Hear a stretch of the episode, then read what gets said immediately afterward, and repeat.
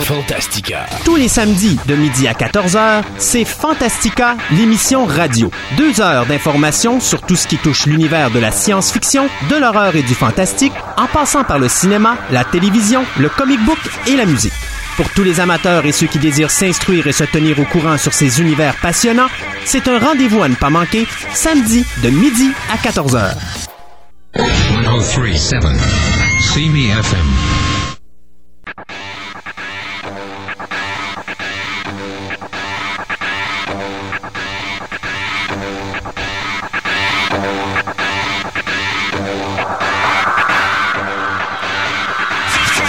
Aujourd'hui, à Fantastica, nous aurons Martin de la boutique TPM qui nous parlera de figurines de collection et de comic book. Euh, sera avec nous pour les fan movies et notre table ronde hebdomadaire. Tout ça et bien d'autres choses après la pause.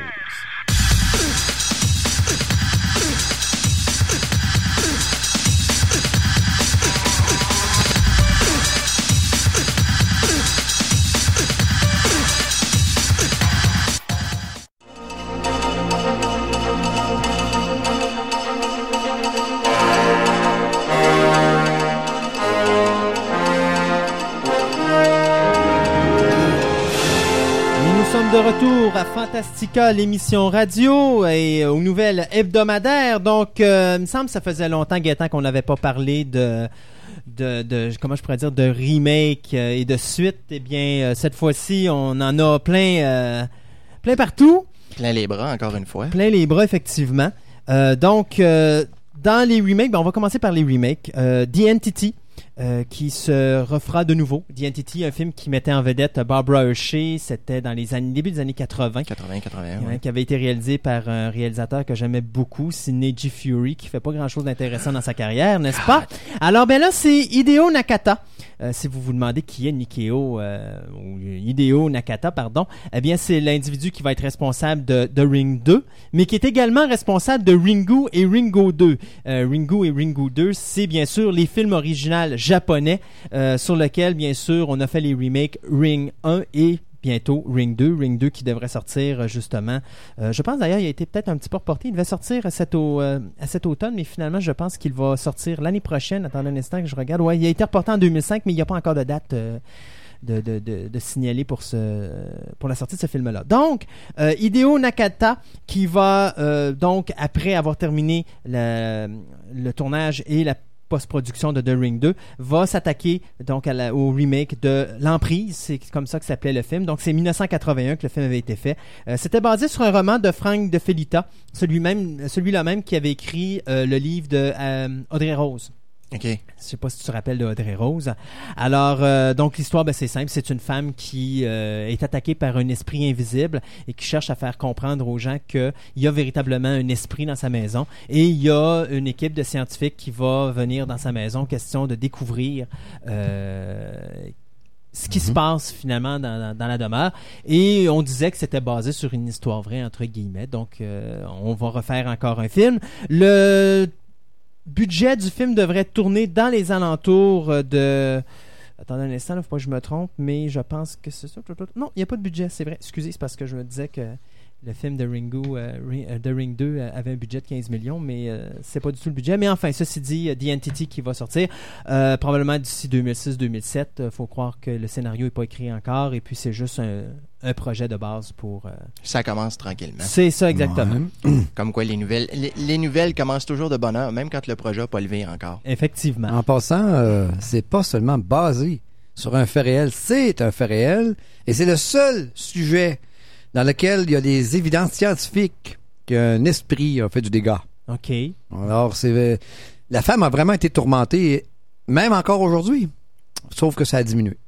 OK. Mais ça, on va-tu. Ben, c'est ce qu'il disait dans le film original. Oui, mais c'est arrivé pour vrai. Si Mais vous on- voulez fouiller sur Internet, vous allez avoir des surprises. hein. Ah oui? Euh, ouais.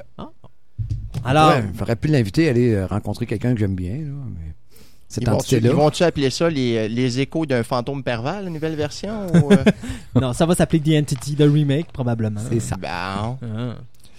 Alors, euh, pour continuer dans la même veine euh, des fabuleux remakes, alors euh, Walt Disney continue dans sa course aussi pour essayer de réadapter leur succès et en même temps réutiliser leur nouvelle porte-parole et leur nouveau, comment je pourrais dire, leur nouvelle vedette du moment qui a passé l'année dernière de Hilary Duff à Lindsay Lohan. Alors, on nous annonce euh, une nouvelle production avec Lindsay Lohan euh, qui sera euh, le retour de la coccinelle Herbie.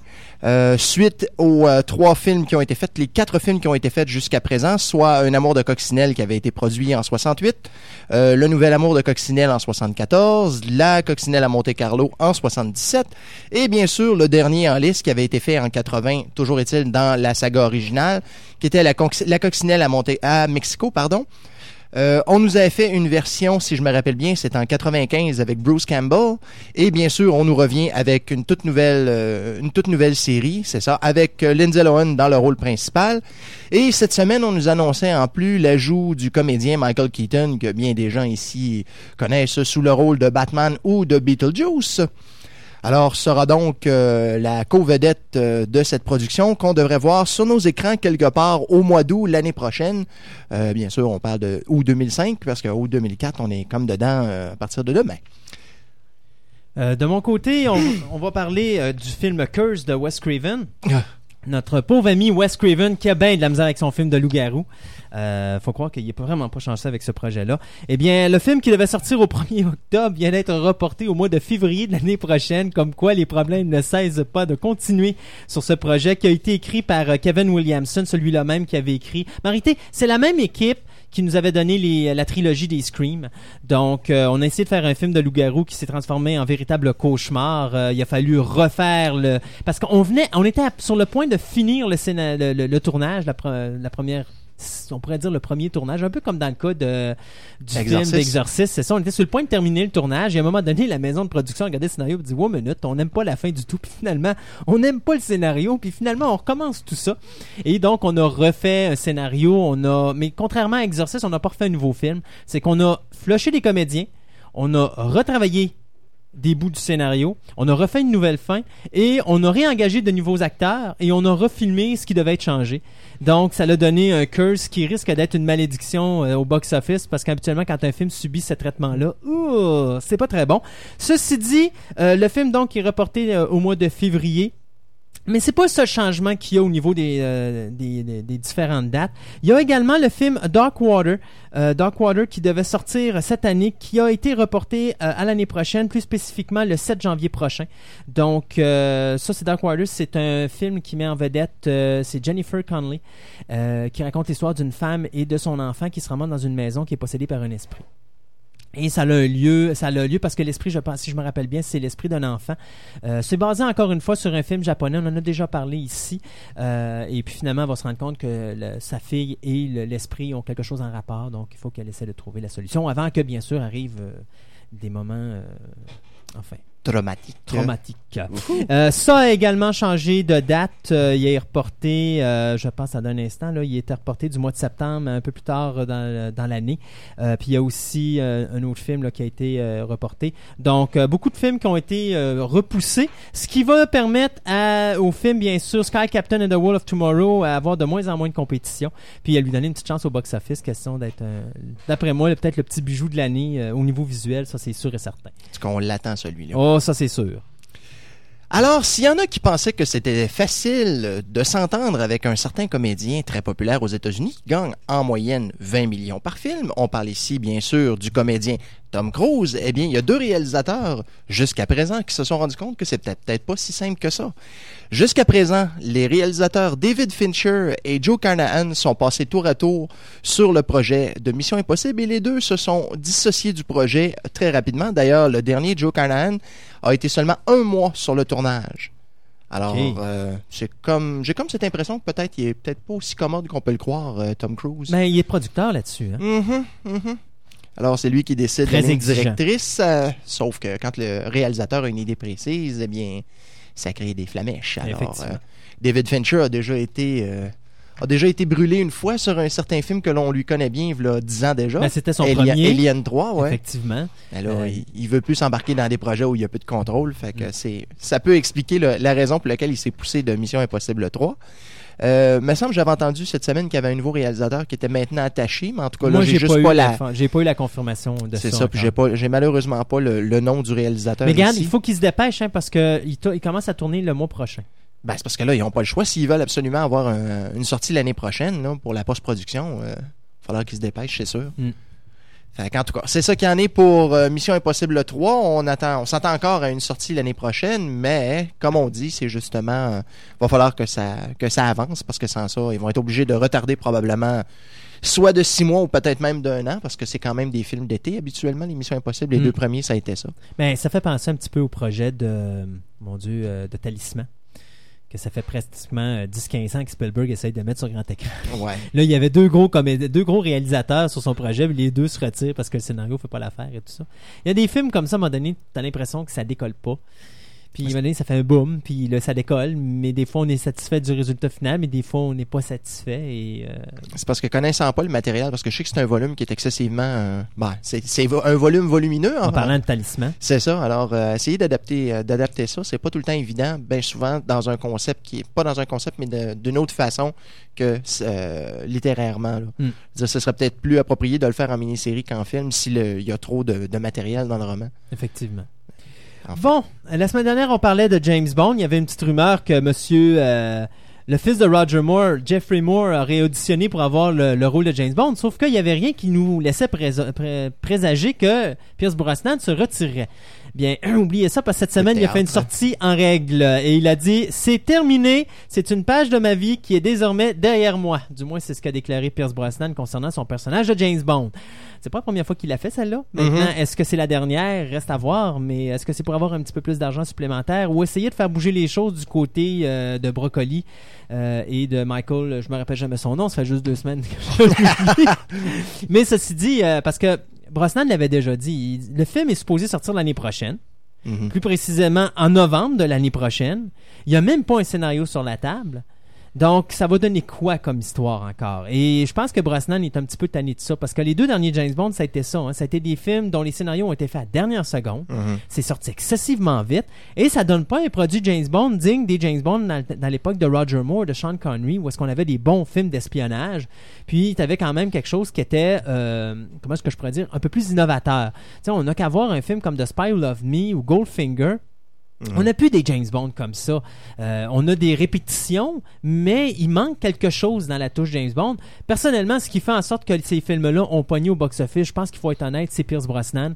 Euh, si on aurait enlevé Pierce Brosnan puis on aurait mis Timothy Dalton ou n'importe quel autre acteur dans le rôle de James Bond, je pense que les James Bond n'auraient pas eu autant de force qu'ils en ont eu avec Pierce Brosnan en arrière. Alors maintenant, qui va remplacer Brosnan? Ben écoutez, je vais vous donner la liste des noms à date. là. C'est très simple. On parle bien sûr, on avait sorti, sorti quelques-uns la semaine dernière. On parle donc de Clive Owen, qui semble être le meilleur choix à l'heure actuelle. Il y a euh, Johan euh, Grofud, que je connais pas. Euh, tu connais-tu, toi? Lancelot. Dans, euh, donc, c'est deux acteurs, et lui et euh, Clive Owen, c'est deux acteurs de King Arthur. Oui, puis euh, après ça, il y avait... Comment il s'appelle, Yann Groffel? Euh, Johan Grofud, Johan, ok, oui. j'ai de la misère à prononcer son nom. Il a fait, il a été également le personnage principal d'une série historique, euh, Horatio Hornblower. OK. Ah, C'est ça. Ok, ok. que je connais pas. Euh, Colin Firth, je connais pas non plus. Il y a Jude Law, bien sûr, tout le monde le connaît pour son rôle dans AI, puis euh, il y avait Existence, et puis il y en a d'autres aussi probablement qui doivent m'échapper. Euh, Ewan McGregor, qui ne connaît pas Ewan McGregor, hein, euh, bien sûr, c'est Obi-Wan Kenobi dans les Star Wars. Il y a Hugh Jackman, qui est bien sûr Wolverine dans les X-Men. Euh, lui, je sais que j'ai retenu son nom, c'est juste que je remets pas son visage. Heath Ledger, Heath Ledger, on ouais. l'avait vu. Comment que ça s'appelait, non? Il me semble, si je me rappelle bien, il avait joué dans le film de Le Patriote. Hmm, avait- c'est pas le blond. euh, le- c'est ça, le, blond jeune, qui là? jouait dans A Night's Tale. A. Night's Tale, ok, mon Dieu Seigneur, lui en James Bond, oh, pas vraiment. Euh, Eric Bana, encore, ouais, encore moins. Là, question de voir un James Bond transformé en vert, ça me teintera pas. Mais là, la, la dernière blague, parce que j'appelle ça vraiment une blague, c'est Orlando Bloom. En James Bond, je m'excuse là, mais il faut quand même pas pousser. Mais ça, à chaque fois qu'on parle d'un nouveau James Bond, on arrive avec des, des affaires niaiseuses de même, ça n'a pas de bon sens. Ouais, mais ça, ça, ça ressemble plus à des rumeurs de fans qu'à des, euh, des vraies rumeurs. Euh, Et bien sûr, le nom de Roger Moore, pas, pas de Roger Moore, mais de Jeffrey Moore revient encore sur la carte parmi les, les- les choix potentiels. Euh, Je sais pas, y a-tu une tétine lui aussi? Je sais pas. Alors, euh, donc, c'est ça. Alors, c'est donc confirmé. Pierce Brosnan ne reviendra pas dans le rôle de James Bond, sauf si, bien sûr, on réussit à lui faire changer d'idée avec un portefeuille supplémentaire à côté de celui qui a déjà été promis. Qui sait? Ouais, c'est parce que là, l'affaire, c'est que si le salaire augmente de film en film, euh, Remarque que les revenus. Ouais, mais c'est parce que ça, mais les revenus de James Bond augmentent de film en film aussi, veut, veut pas. OK. Et euh, les budgets aussi. Donc, euh, moi, je me dis les deux vont ensemble. Mais c'est regarde, tu, tu le sais, hein, Brosnan, c'est pas la première fois qu'il fait ce coup-là. Puis d'un côté, je pense que c'est de bonne guerre, surtout. euh, ben, remarque que c'est de bonne guerre. Je- non, je retire ce que j'ai dit, c'est pas vrai.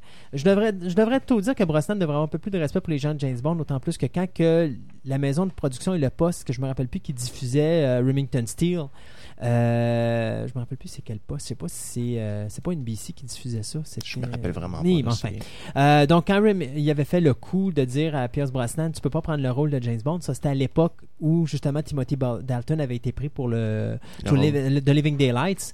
Euh, il, voulait- était supposé avoir le rôle et les gens de la compagnie, c'est-à-dire du projet James Bond, ils ont toujours dit on va t'attendre. Quand tu vas être prêt, on va te reprendre. Et comme de fait, euh, quand il a donné sa négation au brocoli pour jouer dans The Living Daylights, une semaine après, la compagnie de télévision annonçait l'annulation de la série Remington Steel, qui était vraiment un coup chien à faire à Pierce Brosnan. Mais avec les deux défaites de, de- de Timothy Dalton au box-office, avec les deux James Bond qu'on suit, sur The Living Daylights et euh, License to Kill, Mhm. ben, quand est arrivé le temps de GoldenEye, parce qu'il y a eu des gros problèmes juridiques, on n'embarquera pas là-dedans, mais bon, le propriétaire prenait l'argent puis allait la mettre ailleurs. Finalement, il a fallu sortir le propriétaire de MGM et ainsi de suite. On a revendu MGM, MGM est tombé à un autre propriétaire. Et finalement, il y a eu une entente, parce que ça a pris des années après ça pour dire, les ententes qu'on avait avant, c'était ça, faut que vous les respectiez. Ils voulaient pas respecter les ententes parce qu'ils voulaient aller chercher plus d'argent euh, au brocoli euh, face au James Bond parce que c'était la vache à lait de MGM. Euh, à ce moment-là, le temps qu'on règle tout ça, ça a pris pratiquement euh, six ans. Mhm. Et lorsqu'on a parti le projet GoldenEye, qui est en 94, ben on a dit à Brosnan, si tu veux embarquer dans le bateau, la place est là, on est prêt. Et Brosnan a dit oui. Donc, je sais pas, Brosnan pourrait être un petit peu plus respectueux parce qu'ils l'ont quand même attendu. C'est sûr que là, il a fait l'argent qu'il avait à faire avec ça. Ouais, Sauf Euh, que justement, dans les six ans aussi que euh, United Artists n'a pas, pré- a pas présenté James Bond aussi, je veux dire, la franchise, même si les gens attendaient encore un prochain James Bond, je veux dire, ça a quand même été en, en retard un tantinet sur le deux ans ou trois ans auquel on était habitué pour les James beaucoup, Bond. Effectivement. que, D'ailleurs, à un moment donné, je me rappelle un article que j'avais lu dans un journal français qui disait euh, Une année sans James Bond, c'est une journée de pluie. Bah. À l'époque, c'était ça. Mm. À l'époque, quand tu te rappelles, les euh, The Spy Who Loved Me, les Moonraker, les euh, bon, je sais que tu les as pas aimés, mais les Gold, les euh, voyons les euh, To Live and Let Die et puis les Man with a Golden Gun. À l'époque de Sean, de pas de Sean Connery, mais à l'époque de Roger Moore, James Bond était l'attraction. Un James Bond sortait au cinéma, c'était la sortie familiale, c'était Mm. l'endroit où il fallait être.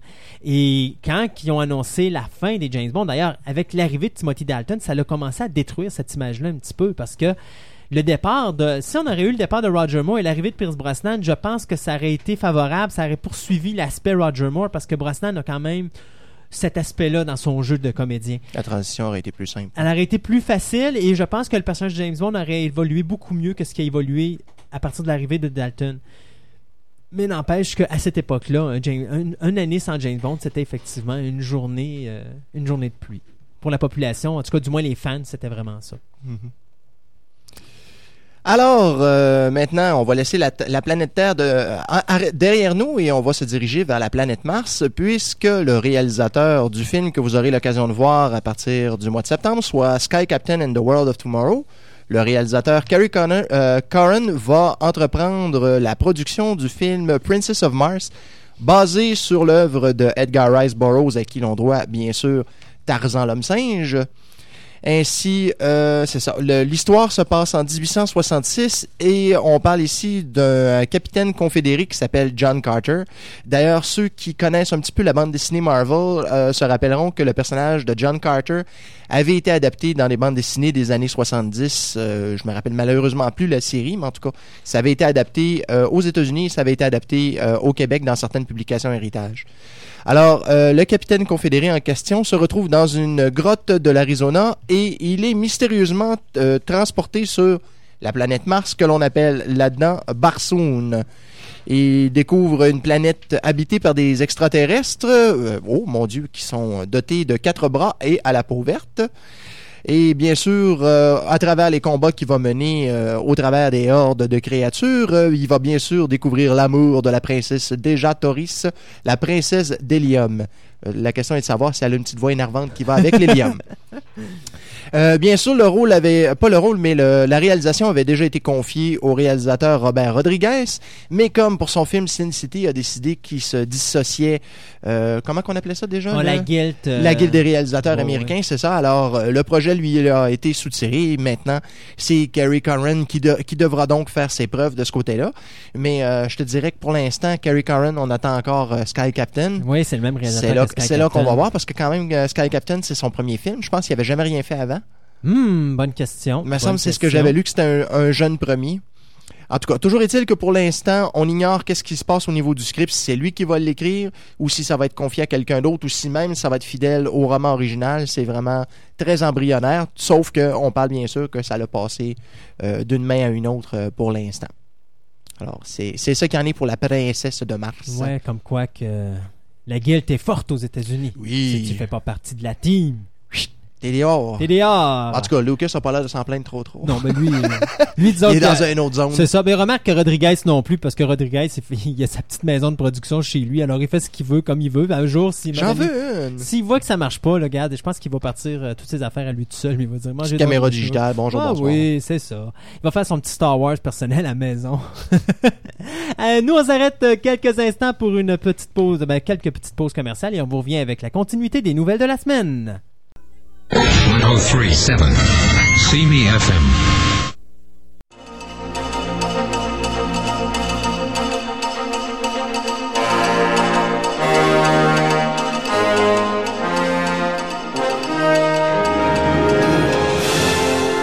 De retour à Fantastica, l'émission radio. Euh, D'autres nouvelles, bien d'abord, on va vous... Je vais vous annoncer une mauvaise nouvelle encore. hein. Je suis dû pour annoncer des euh, Rest in Peace. euh, avant, c'était toi, maintenant, c'est rendu à moi. Euh, bien oui, un réalisateur qui s'appelle Irvin S. Yearworth est décédé le 19 juillet dernier en Jordanie. C'est vraiment drôle parce que ça, c'est un décès que tout le monde a passé outre. Il n'y a personne qui en a parlé, puis je l'ai vu vendredi de cette semaine. Euh, c'est vraiment, euh, regarde, le 19 juillet, là, c'est quand même il y a deux semaines à peu près. Là. Et alors que ben, on pleurait la mort de Jerry Goldsmith, lui est décédé, mais personne n'en a parlé. Pourtant, c'est pas n'importe qui. C'est l'homme qui nous a donné de Blob. La version originale, celui où on a eu tellement de plaisir. T'en rappelles, Gontran, une petite soirée qu'on s'est tapé de Blob, et puis, euh, mon Dieu, c'était quoi le deuxième? C'est Beware the Blob Oui. qui avait été réalisé, le seul film réalisé par Larry Hagman, qui jouait le rôle de GR dans la série Dallas. Ouais, aussi avec Ginny. Ah oui, qui jouait dans la série A Dream of Genie, effectivement. Euh, donc, euh, le- son seul film, et les deux films, je vous jure, c'est des navets, mais ça vaut vraiment la peine de se taper ça en oui. gang parce qu'on rit comme ça. On a jamais, je pense qu'on n'a jamais ri autant. j'ai- pensé de perdre connaissance, j'avais mal au ventre. Tellement on a ri. Ma, ma, que- ma blonde était dans la chambre à coucher et elle, elle, elle écoutait autre chose parce qu'elle voulait pas se taper ça. Elle dit ça n'a pas de bon sens, je n'écouterai pas des niaiseries de même. Mais finalement, à un moment donné, elle, elle était venue nous voir dire qu'est-ce qui se passe, c'est quoi qui arrive, puis pourquoi vous riez de même, puis bon, qu'est-ce a de drôle, puis finalement, c'était juste le film qui passait à la télévision, on riait de C'est les tellement. commentaires euh, pas très intelligents qu'on pensait, qui était drôle. Euh, oui. Ah, À peu près, ouais. Hey, euh, qu'est-ce qui se passe? Je t'entends plus. Ben c'est ça, ouais, il a appuyé sur son piton rouge. Ah! Ah, ok. J'étais dans une autre zone. Ben oui, voilà, voilà, Twilight voilà. Zone. Euh, donc, d'autres films qu'il nous a donnés, euh, toujours dans les films navets. Il en a pas réalisé beaucoup dans sa carrière, je peux vous dire, là. Mais euh, c'est bon quand même de les spécifier. Il y avait euh, The, Fourth, The 4D Man, que j'ai jamais vu. Euh, il avait réalisé The Flaming Teenage également. Euh, son premier film avait été Twice Convicted, que je connais pas non plus. Mais je connais un autre de ses films qui était Dinosaurus. Euh, mon Dieu, en français, c'était quoi? C'est marqué le monstre de l'île en feu. Le monstre de l'île en feu, c'est ça. Euh, D'ailleurs, je me rappelle de ce film-là. J'avais été voir ça au cinéma dans, dans les années, euh, dans les années début des années 70. T'avais un fameux euh, dinosaure qui était dans la glace avec un homme des cavernes. Et puis à un moment donné, il avait mis ça bien sûr au soleil, question de savoir qu'est-ce qui allait se passer. Et bien sûr, les deux ont dégelé et ils sont venus à la vie. Euh, donc ça nous donnait vraiment. euh, Ah oui, il y avait eu un combat de pelle mécanique. Ben oui, à un moment donné, il y a un petit combat de pelle mécanique. Mon Dieu Seigneur, c'est quasiment aussi euh, up-to-date que Peu Ouf! près, euh, ouais. les grands Ouais, classiques. mais- Alors, euh, il- Monsieur Yearworth, qui est né en 1926 à Berlin, ben, il est décédé donc le 19 juillet dernier en Jordanie, alors que euh, il était euh, justement en Jordanie pour des œuvres de nature pacifique. Il essayait de rapprocher les Arabes et les Israéliens.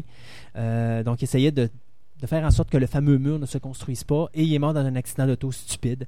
Euh, donc, une perte de contrôle et puis euh, il s'est tué en voiture. Donc, euh, Irvin Shorty Yearworth Jr., c'est comme ça qu'on l'appelait, euh, a rendu l'âme. Donc, euh, toutes nos, condoléances à la famille. Et si vous voulez vraiment voir ses œuvres, moi, je vous le suggère. Revoyez The Blob avec Steve McQueen. Euh, mon Dieu, c'est quelle année de Blob? 54, 55, me ouais, à peu près dans dans ce ces années-là. Je vais regarder Ben, sur... c'est les euh, premiers films d'ailleurs de ce McQueen, si je me rappelle. c'est bien. son premier, Son premier, McQueen. C'est son tout premier film. euh, Il a essayé de le sortir du marché. Ben, d'ailleurs. regarde, remarque, si ça avait pas été de Steve McQueen de Blob, euh, on peut tout s'entendre que ça aurait pas été un bon film, euh, parce que c'est McQueen qui sort, de la- qui sauve la, la carte. 1958 pour répondre à ta question. Ah, 58. ok. Et répondre à la mienne en même temps. Donc, euh, un- un- un- une vedette de moins dans, dans notre soleil. Alors, euh, ce sera donc euh, l'année super-héros qui se continue, puisque euh, Disney, encore une fois, décide de retomber dans, ce moule, dans le moule du super-héros. Cette année, avec le studio Pixar, il nous présente The Incredibles, qui bien sûr est un dessin animé, un dessin animé justement aux super-héros. Eh bien maintenant, on va le faire du côté des personnages réels en y insérant les acteurs Kurt Russell et Kelly Preston qui jouent le rôle de professeurs qui non pardon ils sont les les, pa- les parents euh, d'un jeune euh, d'un jeune ayant euh, développé des pouvoirs de super-héros et qui va d'ailleurs dans une école un high school où on y met les les jeunes qui ont des pouvoirs de super-héros. Ainsi donc Kurt Russell interprète un personnage qui s'appelle le Commander Stronghold et Kelly Preston va interpréter un personnage qui s'appelle Josie Jetstream. Alors c'est ça le le personnage, euh, ils vont être les parents de, l'acteur qui euh, s'appelle Michael Angarano, que je ne connais pas du tout, mais qui sera, c'est ça, un, un jeune super-héros en devenir. Alors, Sky High devrait entrer en production euh, prochainement et sur les écrans fort probablement quelque part euh, l'année prochaine ou en 2006. Alors, euh, tant qu'à tomber, euh, parce que moi, je vais vous parler de, remake j'avais commencé en première, en première section d'émission. Ben là, je vais vous parler de remake et de suite, mais on va commencer avec le remake. Un remake qui me fait mal au cœur. Très mal au cœur parce que je considère qu'il n'y a qu'un réalisateur qui pouvait mettre le- la main là-dessus. Il n'y a qu'un réalisateur qui pouvait réaliser ce remake-là. On parle bien sûr du cabinet du docteur Caligari. Un film de 1919. C'est un film euh, pas de parole. Euh, je sais pas si euh, toi t'as vu ça, euh, Gaëtan. Non, Gontran, toi t'as pas eu la chance de voir ça non plus. Moi, j'ai le film à la maison en DVD. Il m'a d'ailleurs pas coûté très cher, il m'a coûté 3,99 chez chez HMV. Puis quand tu écoutes le film, c'est un véritable vol parce que ça vaut c'est un vrai petit bijou ce film-là. D'ailleurs, c'est vraiment drôle parce que tu vas comprendre pourquoi je dis il y a qu'un réalisateur qui peut réaliser ce film-là. Tous les décors, toutes les portes sont toutes croches. Les maisons sont toutes faites croches. Euh, ça te fait pas penser à un style de quelqu'un? Tim Burton. Et je ne voyais que Tim Burton pour faire ce film-là. Or, il semble qu'il y a une compagnie, Highlander Films, rien à voir avec la série de films Dieu Highlander, merci. euh, qui ont commencé le tournage cette semaine du remake. Euh, David Fisher, que je ne connais pas, va écrire et réaliser le film qui va être une adaptation high-tech du, euh, du film de Robert euh, Wines. On parle bien sûr de la version 1919. Donc l'histoire, bien c'était je sais pas comment on peut dire ça, un hypno- un hyp- c'est pas une hypnose, mais quelqu'un qui fait de l'hypnose là. euh, un, hypnotiseur, c'est ça, un hypnotiseur. Donc, qui prend un de ses euh, sujets, un, patient, et puis qui va lui faire commettre des, des meurtres à Bobino. Ce qu'on a décidé de faire pour le remake, et j'ai hâte de voir ce que ça va faire, c'est que pour sauver de l'argent, on a tout simplement pris le film original, on a enlevé les acteurs dans le film original, puis là, on va réintégrer les nouveaux comédiens à l'aide de l'informatique. Oh non. Et le film doit sortir cet Halloween-ci, donc au mois d'octobre. Le film vient de tomber en tournage. Alors, c'est comme quoi gaspiller un gros chef-d'œuvre cinématographique. Ceux qui n'ont pas vu ça qui, et qui aiment le genre de film, si vous avez aimé des films comme Fantôme de l'Opéra euh, ou les Dracula, des films noir et blanc mais silencieux, là. mettons, oublions Dracula, mais mettez Metropolis. Euh, donc, ce style de film-là, avant-gardiste, mais silencieux, le cabinet du docteur Caligari est à voir absolument, je vous le jure. Euh, vous allez voir que c'est très en avance sur son temps, avec un petit twist final que même si euh, on a tellement vu de films qu'on le voit venir à un certain moment donné, ça n'empêche pas qu'à cette époque-là, c'était original d'avoir pensé à un twist comme ça. Donc, euh, déçu, de ce remake-là parce que je constate que c'est Burton qui doit faire un remake de ça. D'ailleurs, je pense que si j'étais capable d'avoir son adresse email, j'enverrais un email pour lui dire regarde, s'il vous plaît, essaye de, de racheter les droits puis de faire toi-même ton propre remake là, pour le grand écran. Ça mériterait vraiment. Ça serait totalement délirant un film du docteur Caligari fait par Burton. là. Ça serait totalement. parce qu'on dirait, on dirait que la nouvelle génération de réalisateurs a pas une once d'imagination. La seule chose qui leur vient à l'esprit, c'est comment réadapter un classique. Sauf que justement, ils ont même pas l'expérience pour dire on s'attaque à quelque chose du genre. Ils prennent le projet, ils s'organisent pour le faire valider par une maison de production, Mm. puis let's go, on se lance. Exact. Sauf qu'à l'autre bout, euh, tu te demandes qu'est-ce que le produit fini va donner. C'est comme si quelqu'un décidait du jour au lendemain, Tiens, euh, je vais refaire des films de D.W. Griffith, euh, Naissance d'une nation ou euh, Intolérance. ouais. Là. Je veux dire, je pense que quelque part, il y aurait, il y aurait des petits problèmes. sais. Pourquoi pas refaire les, les 10 commandements en tant qu'à Ben, ça? pourquoi pas une faire- troisième édition? Bon, mais attention, attention, les dix commandements se refont. Non seulement ils sont en train de travailler sur un projet de film qui serait le troisième, mais en plus ils travaillent sur une euh, composition musicale, donc une pièce théâtrale musicale, dont la vedette principale n'est nulle autre que Val Kilmer. Et ça, ça sort cet automne euh, sur Broadway, mon cher. Bon, ami. parfait. Euh, y a-tu quelqu'un qui prépare euh, la mélodie du bonheur prise 2 ou... Non, mais je vais te parler de prise 2 tantôt, tu vas encore pleurer deux fois plus. Mais Bon. euh, ceci dit, tu sais, euh, ici, à Fantastica, on parle d'horreur, n'est-ce pas? Alors, il faut bien terrifier nos auditeurs une fois de temps en temps. on, on terrorifie même les... On, terror- on terrorifie les animateurs aussi, ça va bien. Euh. Alors, euh, pour ceux d'entre vous qui sont allés voir ou qui vont aller voir le film Le Village de M. Night Shyamalan et qui, bien sûr, ont écouté euh, le documentaire qui est passé récemment sur la chaîne Sci-Fi Channel concernant ce film, euh, prenez tout de suite en considération que ce que vous avez vu était quelque chose qui était construit de toutes pièces. Parce que dans ce dans le documentaire qui a passé à Sci-Fi Channel, ce qu'on nous présentait, c'était des choses qui supposément avaient terrorifié euh, M. Night Shyamalan étant jeune et qui l'auraient prédisposé justement à tomber dans le carcan qu'on lui connaît, les histoires de fantômes des trucs du genre. Et bien sûr, dans le documentaire, on lui disait, on disait, ah oui, euh, il avait, il avait assisté à une noyade, il y avait, il avait des jeunes euh, tripeux de fantômes qui s'installaient autour de chez eux puis qui faisaient quasiment un culte à lui. Puis, puis d'ailleurs, pendant, pendant une des, euh, pendant une des entrevues qu'il faisait avec Sci-Fi Channel, il se pousse disant qu'il voulait plus contribuer parce que ça l'écœurait qu'on y arrive avec des questions qui, qui l'agressaient comme ça, ce qui était pas vrai du tout. c'était monté de toutes pièces et d'ailleurs M. Night Shyamalan la- était impliqué. C'est ça quasiment, c'était c'était un mockumentary encore une fois, mais sauf que les gens l'ont pris au premier degré. D'ailleurs, tout le monde à Sci-Fi Channel était tout bien mort de rire de cette histoire-là parce que justement, c'était c'était le but d'essayer Ouais. d'échoquer. Ils ont réussi. Mais c'était une fausseté. Il y avait absolument rien de vrai dans tout ça. C'était ni plus ni moins pour faire mousser euh, la popularité du film. Alors, euh, il n'y a pas eu de mal de fait de ce côté-là. Alors, euh, pour les gens de l'Office de langue française, terrorifié. Nouveau mot qui vient d'être inventé. Mais oui. par, Ben, euh, écoute, on est deux à l'avoir ben voilà. sorti. ouais, Parfait. euh, Euh, c'est terrifié Ben, et terrorisé. c'est pas grave, c'est pas Ah grave. oui. C'est un clone de a-tu, y a-tu des gens qui font pas d'erreur dans la vie? Comment il s'appelle l'autre qui faisait Ah, ça ben, au bonne hockey, là, euh, Qui? qui inventait des mots au hockey, là, le, Ah, le- mon Dieu, l'ancien coach de hockey du Canadien de Ouais, Montréal. c'est ça, là. C'était c'était un hit. Jean Perron, c'est ça? C'était lui qui faisait ça aussi? Mais il y a aussi Ben écoute, on va meilleur sortir le dictionnaire Fantastica a- l'année prochaine. Ben voilà. Il y a, faut Ah, pas ça, oublier. c'est pas idée. Ben oui, Ben. effectivement. D'ailleurs, ben oui, surtout que j'en sors plein des mots comme ça. Moi, tu- moi, ma blonde, je la fais bien rire là-dessus parce que quand il y a des, euh, comment qu'on appelle ça, dans des, euh, Invente un mot. non, non, pas d'inventer des mots, mais c'est parce que des fois, je fais des, euh, ah mon dieu. Puis là, tu vois, là, c'est ça. Là, tu me fais oublier mes phrases. J'ai complètement oublié ce Ah, que c'est moi qui est. Ah ouais, responsable. Ah, désolé. Non, mais tu sais, tu, dis, euh, mettons un exemple, je sais pas, une, pas une métaphore, mais c'est une phrase qui veut dire quelque chose, mais en réalité, veut en dire un autre. Une citation? Non, c'est pas ça. Non, oubliez ça. Regarde, oubliez ce que je viens de dire. Mais en tout cas, je, je les mélange toujours, mes affaires. Fait que ma blonde, elle sait de quoi je parle présentement. Elle doit rire encore parce que là, je me rappelle pas du, du, du mot en question. Là, mais Pas un grave. pléonasme? Non, non, c'est pas un pléonasme. Ça, j'en fais plein. Euh, OK. Alors, ceci dit, moi, je vais vous parler de King Kong qui sort, Ouais. bien sûr, le 14 décembre prochain. Tant qu'à moi, c'est le film de l'année prochaine à voir.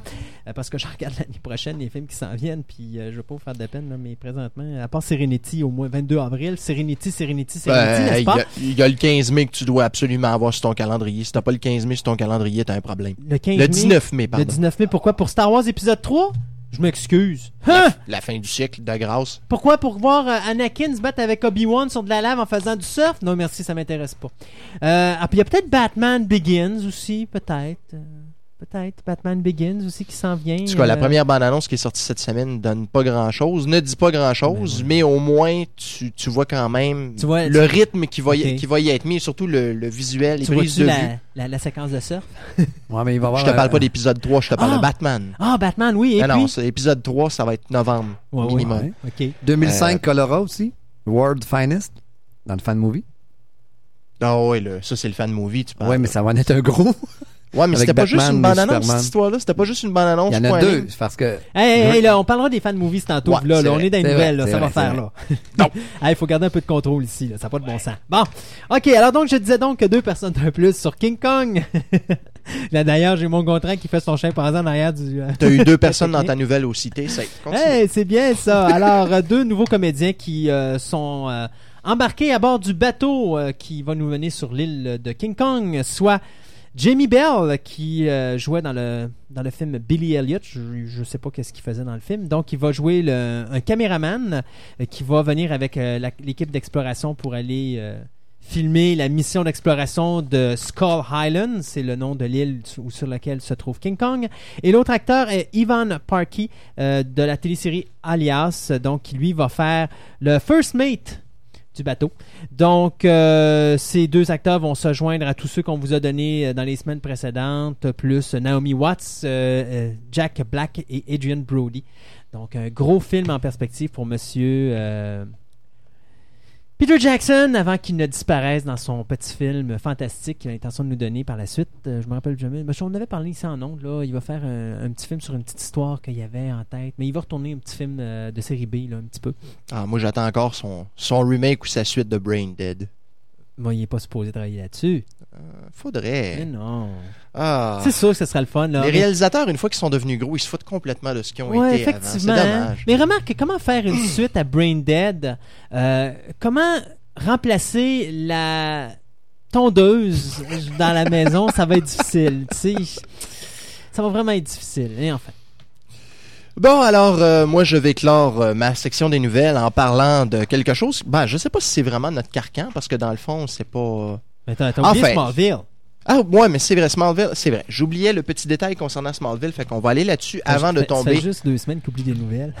Ouais, mais c'est parce que c'est ça, celui-là, on a quand même parlé la semaine Ouais. passée, sauf que concernant Smallville, la semaine dernière, on disait que la comédienne Erika Durance allait avoir le rôle de Lois Lane, si je me rappelais bien, je pense que c'était pour 4 ou 5 épisodes. Oui. Sauf que maintenant, elle a été signée pour 13 épisodes de la saison 4, donc elle sera beaucoup plus présente. On va probablement essayer de développer un peu plus le- la relation avec euh, Clark. De toute façon, ce que je sais pas encore, c'est si la quatrième se veut être la dernière. Parce que c'est la l'année où euh, Clark entre dans le senior year. Ouais, on a- mais euh, on avait toujours dit que pas, quand elle euh, a quitté l'école, qu'il allait tomber, qu'on allait poursuivre ces choses, mais euh, au niveau collégial, là, qu'il allait, allait poursuivre. Parce qu'en réalité, il est pas au collège. Là, il est, non, non, c'est ça, mais c'est parce que moi, dans ma, ta- dans tête, autres, au-delà de ça, je veux dire, il s'en allait de Smallville une fois qu'il Non, sortait du ça va plus loin que ça. Il faut qu'il fasse ses études. Il, est- il a, il a son diplôme en, en journalisme quand il se rend à, quand il se rend à, voyons, euh, Au Daily merci Planet. beaucoup à Metropolis, à Metropolis, oui, euh, donc au Daily Planet, oui. Mais euh, il, est- il est, il va, il faut qu'il finisse ses études, donc ils ont encore quelques années devant eux autres. Quand il avait parti le projet, justement, la première question qu'on leur avait dit, c'est, écoutez, il- Clark, il pourra pas faire plus que trois ans ou quatre ans gros max votre série télé. Ils ont dit non, on pourrait se rendre au moins jusqu'à 8-9 ans facile, parce que une fois qu'il a fini ses études pour nous qui est considéré le secondaire, il reste pour nous ce qui est considéré le collégial. Donc, il, reste encore un autre niveau d'études avant, de, avant de se rendre là. Donc, je pense qu'ils ont encore beaucoup de choses à, développer là, avant de se rendre à. C'est sûr que ça va dépendre aussi comment le projet de film va se développer à travers ça, parce que j'ai comme cette impression que ça risque d'être en conflit quelque part entre les deux. Oui, effectivement, mais moi, regarde, je continue à dire que le projet Superman, le film, euh, c'est un projet qu'on ne devrait pas toucher. On a eu un bon, un bon Superman, je pense qu'on devrait le laisser là. Euh, remarque que c'est sûr que Brian Singer est maintenant dans le projet, mais n'empêche que je considère que on ne devrait pas toucher. Moi, j'aime mieux voir Brian Singer sur X3 que de voir Brian Singer sur Superman. Ouais, mais il m'est venu une idée cette semaine, euh, d'ailleurs j'en parlais à un de mes amis, je disais, ben si on tasse Singer puis qu'on le met sur Superman, pourquoi pas aller chercher quelqu'un qui nous sort un gros film l'année prochaine pour réaliser X-Men 3? Genre Joss Whedon. Je serais curieux de voir, Ouais, Joss, mais- je serais curieux de voir Joss Whedon aller attaquer euh, la pas- saga de Dark ouais. Phoenix, moi. Ouais, d'accord, mais je, je sais pas. Je serais peut-être pas prêt à les mettre Whedon dans un film comme ça parce que je pense pas que le style de Whedon s'approprierait beaucoup avec le style des X-Men. Je parle pas BD, euh, comic book, là, je parle vraiment cinéma, là. Ouais. Sauf, Euh, que, sauf que ces BD font très cinéma, c'est ça Oh qui, oui, est- c'est ouais, qui est ben, le plus drôle. c'est ça, mais euh, quand même. enfin. En tout cas, c'est juste une idée, vous savez. Moi, je vais finir mes, nou- mes nouvelles sur euh, deux suites. Vraiment pas nécessaires, mais vraiment pas nécessaires. Et d'ailleurs, je vais vous montrer à quel point Hollywood peut être ridicule quand ils veulent être ridicule. Et c'est pas juste Hollywood, parce que c'est malheureusement le cinéma canadien qui est cop cette fois-ci, parce que c'est un euh, producteur euh, canadien, euh, John Durning, qui vient d'acheter les droits pour faire deux suites. Le premier, Happy Birthday to Me, qui avait été réalisé en 1980 par Julie Thompson, qui mettait en vedette Melissa Sue Anderson, qui jouait dans la petite maison dans la Ah prairie. faisait Mary Ingalls. OK, oui. Alors, bien sûr, le film, ben, c'était une jeune femme qui avait eu un accident d'auto. Il avait fait une lobotomie et puis elle se rappelait pas ce qui s'était passé avant son accident. Mais tous ses amis autour d'elle se mettent à mourir les uns après les autres. Je vous dirai pas qui était le meurtrier là-dedans, mais l'histoire du deuxième Happy Birthday to Me, parce que M. Dunning a, a tout de suite dit à tout le monde, la seule raison pourquoi je fais des suites à ces films-là, c'est parce que j'ai des bons scénarios entre les mains. Je vais vous montrer à quel point c'est vraiment de la stupidité. La raison pourquoi Happy Birthday to Me va avoir lieu, c'est parce que là, on va suivre l'histoire de la fille du meurtrier du premier film. Or, sans vendre le punch, le, meurtrier du premier film, en tout cas, le, personnage, parce que je dirais pas si c'est de sexe masculin ou féminin, euh, avait 16 ans. Bon, ça fait euh, Happy Birthday to Me. C'est euh, pas Happy Birthday. C'est ah, c'est ça, Happy Birthday. Ça Happy fait quoi? C'est Birthday to 80? Me? 80. Mais ils ont 16 ans. Je- oui, ok, je sais que des fois, les enfants à cet âge-là peuvent avoir des, des, des flots, là, mais quand même, euh, il y a de la misère avec ce concept-là. Tu viens de me vendre le punch. Non, je t'ai pas vendu le punch parce qu'à quelqu'un la son quantité... âge. Ah! Euh, oui, oui, Je suis traumatisé. Mais c'est bonne chance pour si tu peux le trouver parce qu'honnêtement, euh, regarde, tu peux pas le trouver parce que c'est pratiquement impossible à trouver. OK? Euh, c'est d'abord, Happy Birthday to Me est tellement perdu. C'est quand même un bon slasher movie. Là. Euh, sais, Trompez-moi pas, là. c'est pas une cochonnerie. Là. C'est, tant qu'à moi, il y a un peu plus d'histoire que les Vendredis 13. Mais c'est beaucoup moins bon que les Halloween puis euh, les, les, les Nightmare on Elm Street. Là. D'accord? Mm. Mais c'est perdu comme film. Ce qui fait que tu arrives à la fin, tout le monde est mort. Tu te dis, ouais, mais c'est qui? Puis finalement, ben, tu te rends compte que, ben voilà. Alors, je vous dirai pas le punch, mais tu sais, c'est complètement ridicule de faire ça. Le deuxième film, c'est encore pire. My Bloody Valentine 2, ou si vous préférez en français, c'était Meurtre à la Saint-Valentin. Happy Birthday to Me, c'est. Je me rappelle pas en français comment, comment il avait traduit ça. C'était euh, souhaiter ne jamais être invité. De souhaiter ne jamais être invité, effectivement. Donc là. Avec euh, le gâteau puis les doigts qui brûlent. là. Exact. Mm. Ben, non, non, non, c'était pas ça. Ça, c'était Bloody, euh, Bloody, Bloody Birthday. Euh, Happy Birthday to Me, la bande, la bande sais, c'est qu'il y a un individu qui meurt de façon très intéressante, n'est-ce pas? Ils ont une chose de brioche. Et puis pendant que Ah oui, beau, il y a je- un personnage qui lui donne la brioche, ben, à un moment donné, oups, elle glisse, n'est-ce pas? Alors, je vous dirais pas où est-ce qu'il ramasse beau, la brioche. c'est parce mais- que là, je- en parlant de ça, tu viens, tu viens de me rappeler le, le poster du film. ça. Là, je, Alors, je vois la cette séquence-là, là. c'est le visage du monsieur avec euh, la fameuse La brioche brochette. et la brochette, effectivement, et puis euh, bien placé, en fait. Et euh, bien sûr, My Bloody Valentine 2, donc Meurtre à la Saint-Valentin, un autre film qui, de toute façon, regarde, ils veulent même pas nous dire c'est quoi l'histoire, puis d'un côté, je suis bien content, mais je veux même pas la savoir. Ça, c'est probablement un des pires films que j'ai vu. Là, ça se passe dans une ville minière où tu avais un bonhomme qui décidait de tuer du monde pendant la Saint-Valentin dans les mines, tu sais, puis il était- il est armé avec son costume de mine. Tant qu'à ça, j'aime mieux Valentine avec euh, Monsieur euh, Boreanaz. Là, c'était un peu plus intéressant comme film de Saint-Valentin que My Bloody Valentine.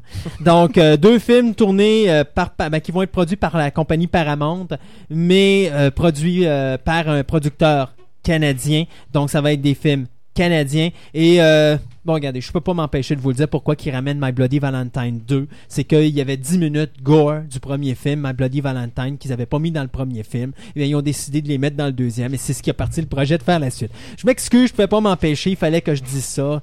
Regardez, j'ai fait un gros-. J'ai fait un gros X sur ma nouvelle, je la pitch en arrière de moi, c'est réglé. On va s'attaquer à, à quelque chose d'autre parce que moi je suis plus capable. Bon, parfait, on va délirer sur nos jouets d'enfance Oui. alors. Parce que G.I. Joe a trois ans de plus que moi. Ben oui, mais tu dis, euh, ça touche pas notre domaine. C'est pas vrai, ça touche à notre carcan parce que G.I. Joe, c'est aventure futuriste un petit peu. Si tu regardes les gadgets qu'ils ont pour se taper dessus, là, puis le fait qu'il y a plein d'explosions, mais jamais personne qui meurt dans ces comics-là. Mhm. Euh, puis de toute façon, dis-toi que les figurines G.I. Joe ont quand même euh, lancé la mode des fameuses petites cartes que tu tires, puis bonjour, je suis G.I. Joe. Ouais, oui. Ah ouais, c'était drôle, ça. Ben, c'est ça. Nous autres, nous autres, on l'a connu dans les années 70, à l'époque où la, la, la figurine avait quoi? Avec quasiment une douzaine de pouces de haut. Ah, c'était du 12 était- pouces, c'était de la poupée. C'est ça. Tandis que la, la génération plus jeune ont connu les G.I. Joe qui avaient quoi? Qui avaient 3-4 pouces de haut, là, les petites figurines Oui. avec euh, 250 millions de gadgets et les 200, euh, 200 000 avions de porte-avions et toute la all fit pour compléter le tout. Là. Et les comic books. euh, ben, Oh. là, ben, aujourd'hui, on a les comic books, on a les dessins animés. Là, on va voir les Ben, films. parce que c'est eux autres, c'est vraiment l'image des années 80 qui se trouve avoir donné la forme qu'on connaît au G.I. Joe maintenant. Euh, même dans les dessins animés, je pense qu'il se fie encore beaucoup à ce qui a été créé dans les années 80. Euh, les figurines euh, qui ont été présentées dans les années 70 et même précédemment euh, sont, sont pas connues du tout. Sauf que quand tu regardes la, la valeur euh, de ces figurines-là, euh, tu fais... Regarde, tu vois, il disait que l'une des versions de G.I. Joe la plus recherchée, ça représente un policier de la Gendarmerie royale du Canada qui avait été créé en 1967. Ah, ah. Puis cette figurine-là, aujourd'hui, en bon état, vaut entre 2000 et 4000 dollars. Euh, ouais, ça c'est ça c'est la figurine de l'infirmière que tu Ah, parles. excuse-moi, c'est La- vrai. la- celle, C'est- celle oh, du- excusez, c'est vrai, 4000 et 4000 à 6000. 6000. Je me suis trompé, excusez-moi. 4000, c'est-tu avec l'emballage ou sans l'emballage? Euh, notre ami Martin dira 4000 sans l'emballage, 6000 avec l'emballage? c'est quand même... l'allure- Ça peut avoir très de l'allure. C'est c'est quand même pas mal. Pour une figurine, Puis, pas d'emballage. Du côté euh, des bandes dessinées, euh, je sais que Marvel, quand ils ont fait les bandes dessinées de, de G.I. Joe puis des Transformers, il fallait qu'ils se basent sur les produits que mhm. Hasbro sortait à ce moment-là. Ah, ah. Il n'y avait pas le choix. Donc, les bandes dessinées, et probablement que la télé était peut-être aussi restreinte au même niveau pour faire de quoi selon pour vendre des jouets. Mhm. Fait que, joyeux anniversaire, G.I. Ouais, Ou Joe. plutôt Joe. Joe. Joe. En tout cas, lui au moins il n'y a pas de taxi, c'est toujours ça. Ouais, c'est ça. Alors, nous, on s'arrête pour euh, quelques pauses commerciales et on vous revient après avec nos anniversaires et les sorties de la semaine. Vous écoutez Fantastica. avec Christophe Lassens.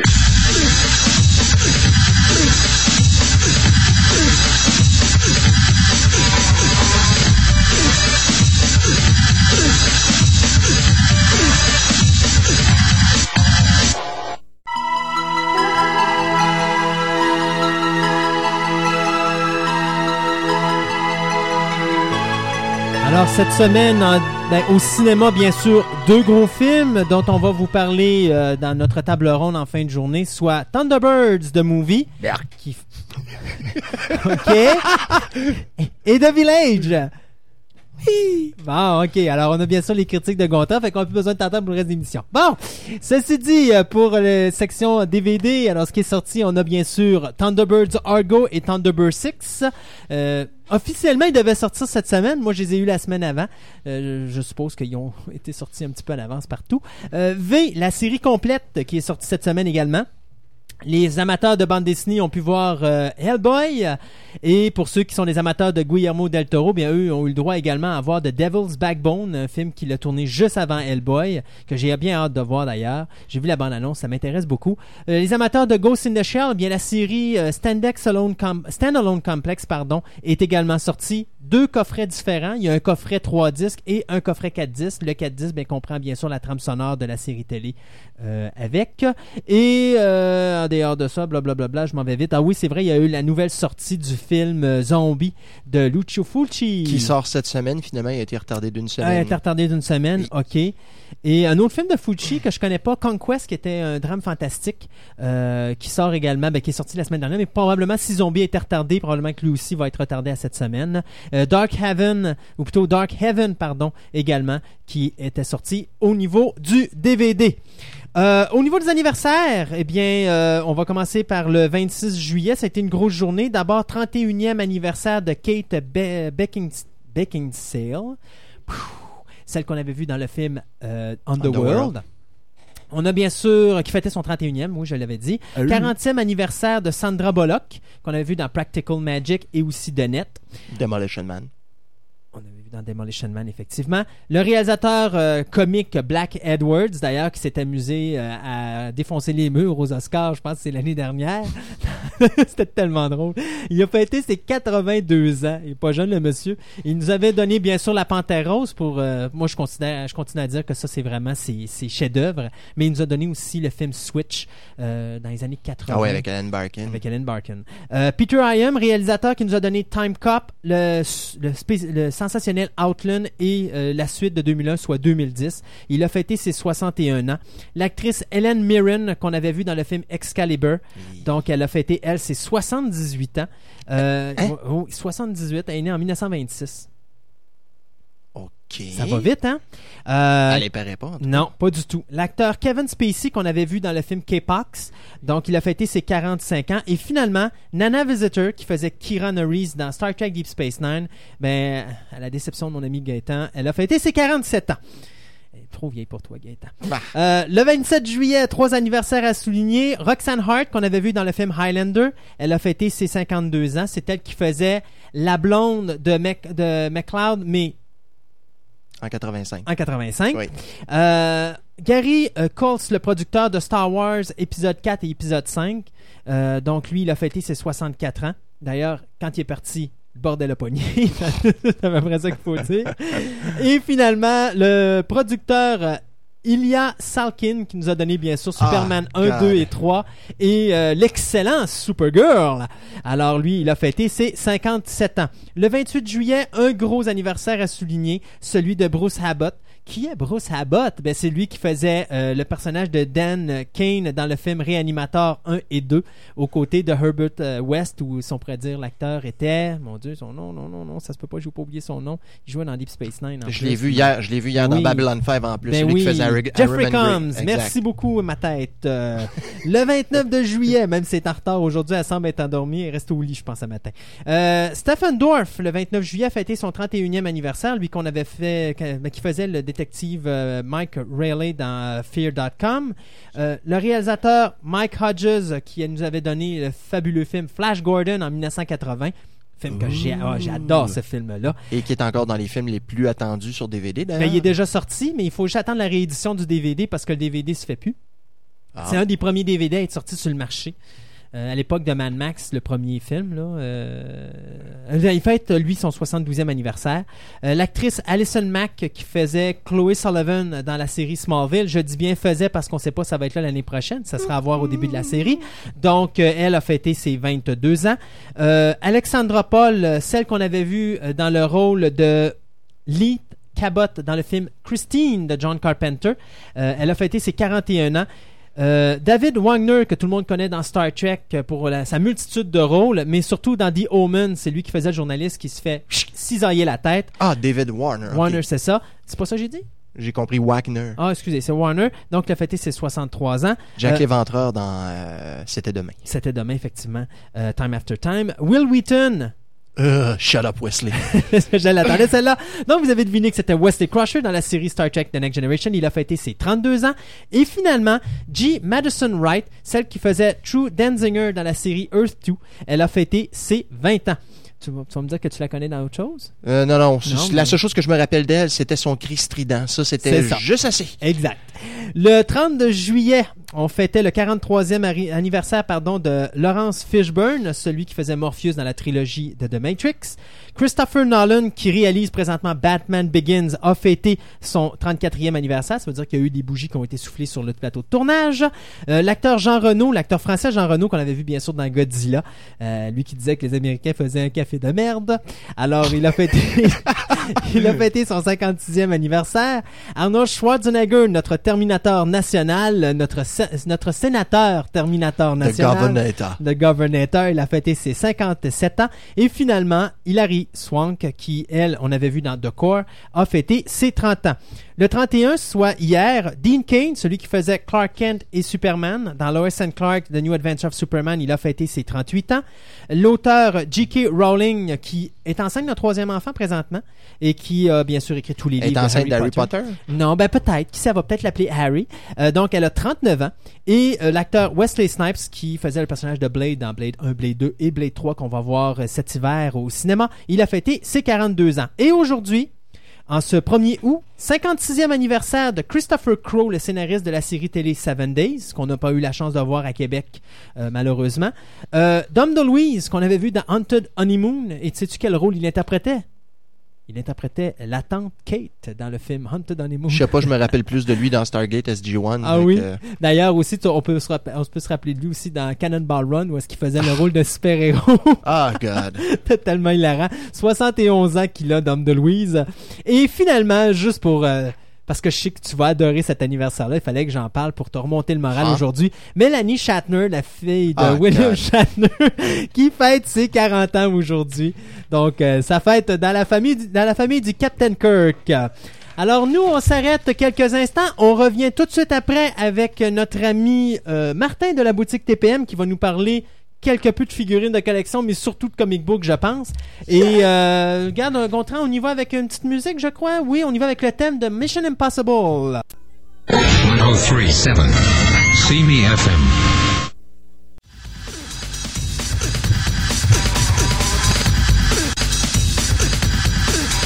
Vous êtes, toujours à l'antenne de Simi 1037 euh, et vous écoutez Fantastica, l'émission radio, une émission sur la science-fiction, l'horreur, le fantastique et le médiéval. Et on a fait tellement peur au monde avec les remakes et les suites que le ciel se couvre sur nos têtes. Ça veut dire qu'on avoir plus d'auditeurs. Ceci dit, euh, bonjour Monsieur Martin. Monsieur Martin de la boutique TPM. TPM, il y a deux boutiques à Québec, une à Place Fleur de Lys et une autre à la Pyramide à Sainte-Foy en face de l'Université Laval. Donc, bien sûr, la boutique TPM qui vend de la figurine de collection, du comic book, euh, des boîtes à lunch, euh, vous vendez plein d'affaires. Des thèmes de la monnaie, puis t'as pas appuyé sur ton piton vert. Ah, on, va m'entend mieux pas depuis t'entendre. Ben autrement voilà! Ah. On t'avait dit qu'on t'enlevait le micro parce que c'était mal commode. Bon, ben c'est ça, fais-la. Ok. Alors, il Qu'est-ce se passe dans- rien. Non, c'est pas vrai. Non, il se passe rien. Bon, parfait. Alors, euh, on va y aller avec notre prochain bout musical. Non, non. Alors, dans le domaine de la figurine. Dans le euh, domaine de figurines, euh, McFarlane qui sollicite ce mois-ci une deuxième figurine de De- Jimi Hendrix. Ok, je pensais qu'elle a dit qu'il sollicite de l'aide pour essayer de trouver des idées. Non, ben, il il je pense que c'est un bon mois pour du McFarlane. Il sollicite beaucoup de choses. Euh, Bon, comme je disais, Jimi Hendrix, la deuxième figurine, Monterey Pop Festival. Ah, mais ça ne touche pas sur la science-fiction, l'horreur, le fantastique. Oui, mais il sort ça! Ah, ok, d'abord. Ok. Euh, Movie Maniac 7. Bon, ça, ça a plus Là, on d'allure. rentre dedans, là. Ah, ouais.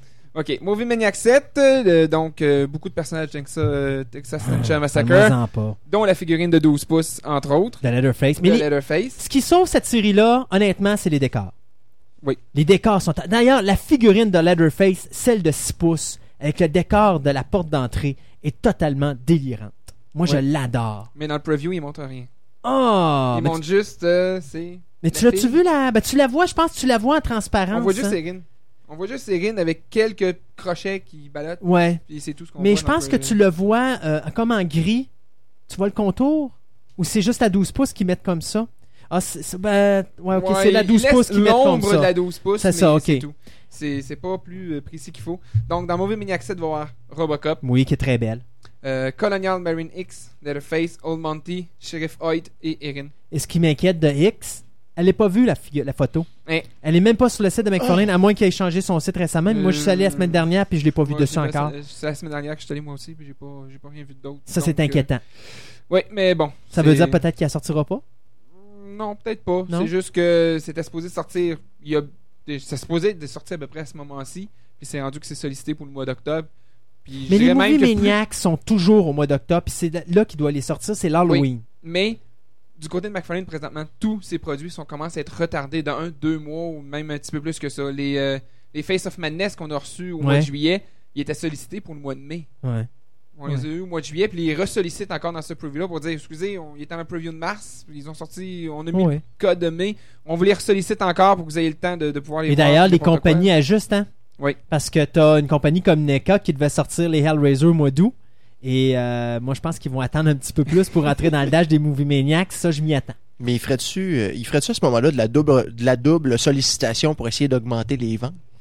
Je Plutôt pense parce que, que, ces séries-là, euh, ces séries-là, ils en ont pas besoin Mais- parce que c'est les féries fétiches. Mais ça, Face euh. of Madness sort très très très bien. Je l'ai déjà plus en stock déjà. Ok. J'ai- J'étais obligé d'en Ouais. commander. Puis c'est- mon fournisseur a dit j'en ai plus non plus. Faut que je me. Faut que je Uh-huh. signe même ce. ce- Uh-huh. Ok, c'est correct.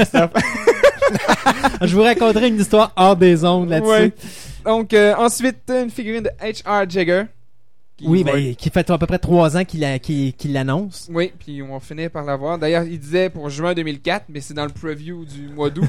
Donc, ça donne une idée à quel point il y a- tous ces produits sont On devrait, on devrait l'avoir d'ici le 22e siècle, ça c'est à peu près certain. Quelque chose comme ça. Puis une euh, 12 pouces de, de Spawn, euh, Ring of Redemption, qui, euh, qui avait déjà sorti dans une ou deux séries de régulières, mais qui finissent par la sortir en 12 pouces. Une des plus populaires avec euh, Raven Spawn, je dirais, dans les, dans les figurines de Spawn. En dehors du Spawn original, là, dans cette forme originale. Donc, euh, ça fait le tour, grosso modo, du côté McFarlane. Ce que j'ai vu d'intéressant ensuite dans les figurines, une 18 pouces d'Iron Maiden. Je sais, c'est de Non, la Iron Maiden, ça encore, va, mais non, il est tellement Iron Maiden, ça va, c'est correct. Ça, c'est comme si tu me parles d'Alice Cooper, ça va. Jimi Hendrix, je n'ai rien à foutre de Jimi Hendrix. Ah oui, mais il y en a qui ont quelque chose. En tout cas, bon. oui, mais eux autres, ils écouteront une autre émission radio qui parlera de Jimi Hendrix. Ouais, mais là, plus on, on en revient sur le fait que j'en ai parlé, plus on en parle trop longtemps. Mais voilà, c'est ça. Bon. Fait que là, tu vas faire des bonnes ventes sur Jimi Hendrix. Oui, c'est ça. Voilà. Euh, Il y a avoir aussi de Mezco, une Jack the Ripper 10, 10 pouces. Mais euh, je l'ai vu, puis on dirait une version cartoon de Jack the Ripper. à part la série de figurines qu'ils ont faites sur les gangsters, là. Depuis qu'ils sont créés, je Ouais. trouve qu'ils font erreur par-dessus erreur, par-dessus erreur, par-dessus erreur. D'ailleurs, regarde, c'est eux qui avaient racheté la deuxième série des Silent Screamers, Mhm. puis ils l'ont tué, la série. Ouais. C'est, simple. là. Mesco, ça veut rien faire. Non, il n'y a, a pas grand chose. Ils sont C'est une compagnie que je fermerais. Non, Ils je sont- mettrais sont une clé Ils dans sont la plus en porte, compétition puis- avec ce qui se fait du côté figurines. Sota est avec de les ramasser avec ses Coming Attraction. J'ai trouvé le titre, c'était quoi? Ouais. Ça s'appelle Coming Attraction. Ok. Puis ils vont sortir un Jeepers Creeper, puis euh, ben Creepers du Jeepers Creepers, Oui, oui. et puis euh, euh, en tout cas, je t'ai, moi, je t'ai dit ça l'autre fois, là, Oui, mais euh, de toute façon, on va probablement voir ça très bientôt dans les je, je dans le preview bien. là. Je l'espère bien.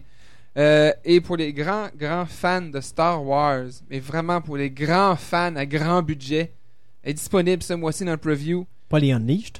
Non, non, non. Quand je dis grand budget, je parle de 1700 dollars canadiens. Oh oh Des masques qu'on peut porter, répliques de Darth Vader, Clone Trooper et Django Fett.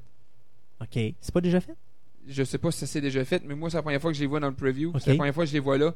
Puis à 1230 dollars US pièce. Ils doivent pas fait en- ils doivent pas être faits en plastique là. Non, ils sont sûrement pas faits en plastique. J'ai pas regardé le détail de, de fabrication, mais je vois mon ami Gontran qui vient voir. euh, Non, il va te remonter le micro parce que tu parles au-dessus du micro. Je parle au-dessus du micro. Ben, ah, non, tant mieux. peux me- T'entends mieux là. m'ajuster la tête. Life size Darth Vader helmet. euh, Bon, ok, euh, on peut arrêter de parler du vilain en tant que tel. Hmm, Non, il donne pas de détails plus qu'il faut. Il donne pas de détails sur Non. de la composition de. Regarde, à ce prix-là, je peux pas croire que c'est fait en plastique. Non, non, ça, à ce Alors, prix-là, sûrement si- pas. Si, s'il est en plastique, pas. euh, tu la retournes puis tu te fais rembourser. Euh, j'espère. Ben, même le, le masque d'Iron Man qui était sorti à 300 dollars, c'était en métal aussi. C'était sûrement Ouais, pas ouais, du gros métal. Tu peux pas le porter. mais- Oui, tu pouvais le porter. Ah, oui. il venait sur un pied, mais tu pouvais le, le mettre sur ta tête. D'ailleurs, C'est le pied vient aussi avec les masques pour euh, ceux qui veulent s'en servir plus comme décoration. Je pensais au régiment des, Clone Troopers. Puis des... Euh, je pense pas qu'il y en a qui, aient payé nécessairement ce prix-là pour, euh, pour un masque, mais euh, non, il y a de quoi. euh, Il en faut D'ailleurs, pour tous les budgets. Je vais revenir à ce que je disais tantôt concernant Sota. Tu sais, quand je te disais, il sort des comic attractions, Mhm. parce qu'il y en a un que je cherchais qui est bien important de spécifier pour les amateurs de, de figurines de collection, c'est Toxic The Avenger. Ils vont oser sortir une Ah. figurine de Toxic The Avenger. Et je te jure, je te le jure qu'elle va être populaire, cette Je figurine-là. sais. Je- le pire, c'est que je sais. Ils ont pas fait trois films puis un Toxic Crusader pour rien. Ils ont fait quatre films de Toxic Il y a, il y Avenger. a Citi- Citizen Toxic qui est sorti euh, il y a deux ans. Ah. Quand j'ai vu la bande dessinée, j'ai dit bon, ok, Marvel est tout content de sortir la bande dessinée de Toxic Avenger. Après deux numéros, je n'étais plus capable de lire ça. C'était complètement fou. Ah, en tout cas. Mais oui, j'avoue que pour le visuel, comme monstre, c'est le quoi de quoi de très beau à voir. Ça, je suis d'accord. Faut que je donne ça. Il vient Mais- avec sa mop en plus. Avec ça. Ah, ça m'a Serpillère. Il oublie Ça fait pas. fier. Eh oui. Ouais, moi, je, moi, je pense. Quand je vois Serpillage, je pense à UHF avec. euh, c'était l'effet voulu. OK. Ok, dans la bande dessinée, parce que du côté des figurines, ça fait le tour. Ah oui, de toute façon, c'est bien tranquille cette année. Euh, du côté de Dark Horse, Conan, un one-shot, Daughter of Midora, qui, euh, bon, Conan, c'est ce qui... Avec Star Wars, c'est ce qui donne la vie à Dark Horse présentement. Peut-être quelques mangas aussi, mais bon, c'est c'est vraiment ce qu'il y a de gros à voir. Puis Conan est très populaire ces derniers temps, donc il est pas trop tard encore pour se relancer dans... pour essayer de récupérer les numéros de Conan, parce que même le numéro 1 est encore sollicité pour une troisième fois. Donc on peut encore aller la rechercher assez facilement. Euh, ensuite aussi du côté de Conan, tous les vieux numéros faits par Marvel sont rendus au sixième volume maintenant du côté de Dark Horse en réédition. Donc euh, les six aussi sont disponibles pour euh, resuivre les premières aventures de Conan qui ont été faites euh, du côté de Marvel. Mais c'est Dark Horse qui sollicite. Ensuite, du côté d'Image Comics, pour encore sur Conan, ils font The Art of Conan, une espèce de livre d'art sur des dessins faits, des dessins de Conan tout simplement. Donc, ça aussi, ça peut être pour les amateurs de Conan, c'est à voir. Puis ça, ça fait le tour déjà pour ces deux compagnies-là. DC, Euh, oui? r- euh, Image, t'as le retour de Rising Stars de Straczynski, par exemple. c'est Top Car. Je vois plus, c'est plus ça que Top Car. Mais oui, euh, Rising Star de Tr- Straczynski, après quasiment au-dessus d'un an, un an et demi Mm-hmm. d'absence, il va finir avec le- les derniers trois numéros de sa série. Pour euh, le numéro 22 qui est sollicité pour octobre, le numéro 23 pour novembre, le numéro 24 pour janvier. Un an et demi, ça a pris avant d'avoir la conclusion de sa série. Ouais. Oui, Parce qu'il est parti sur Spider-Man. On dirait qu'il y a eu une espèce de froid avec Image. Il a ramassé ses panates, il s'est en allé chez Marvel, il a commencé à travailler sur Spider-Man. Puis tout ce qu'il y avait chez, euh, dans les autres compagnies, euh, ça a tout été laissé de côté. Même, il y avait une autre série de, de Rising Stars qui devait être faite, une mini-série, puis elle a jamais vu le jour. Ouais, c'est gentil, c'est gentil. Non, pour... après Bright, Après il Bright, devait y avoir une autre série qui y en avoir s'est- un qui est autre. jamais sortie. Ok. Mais ça, c'est gentil pour les fans, ça? Euh, on pourrait-tu parler de Kevin Smith?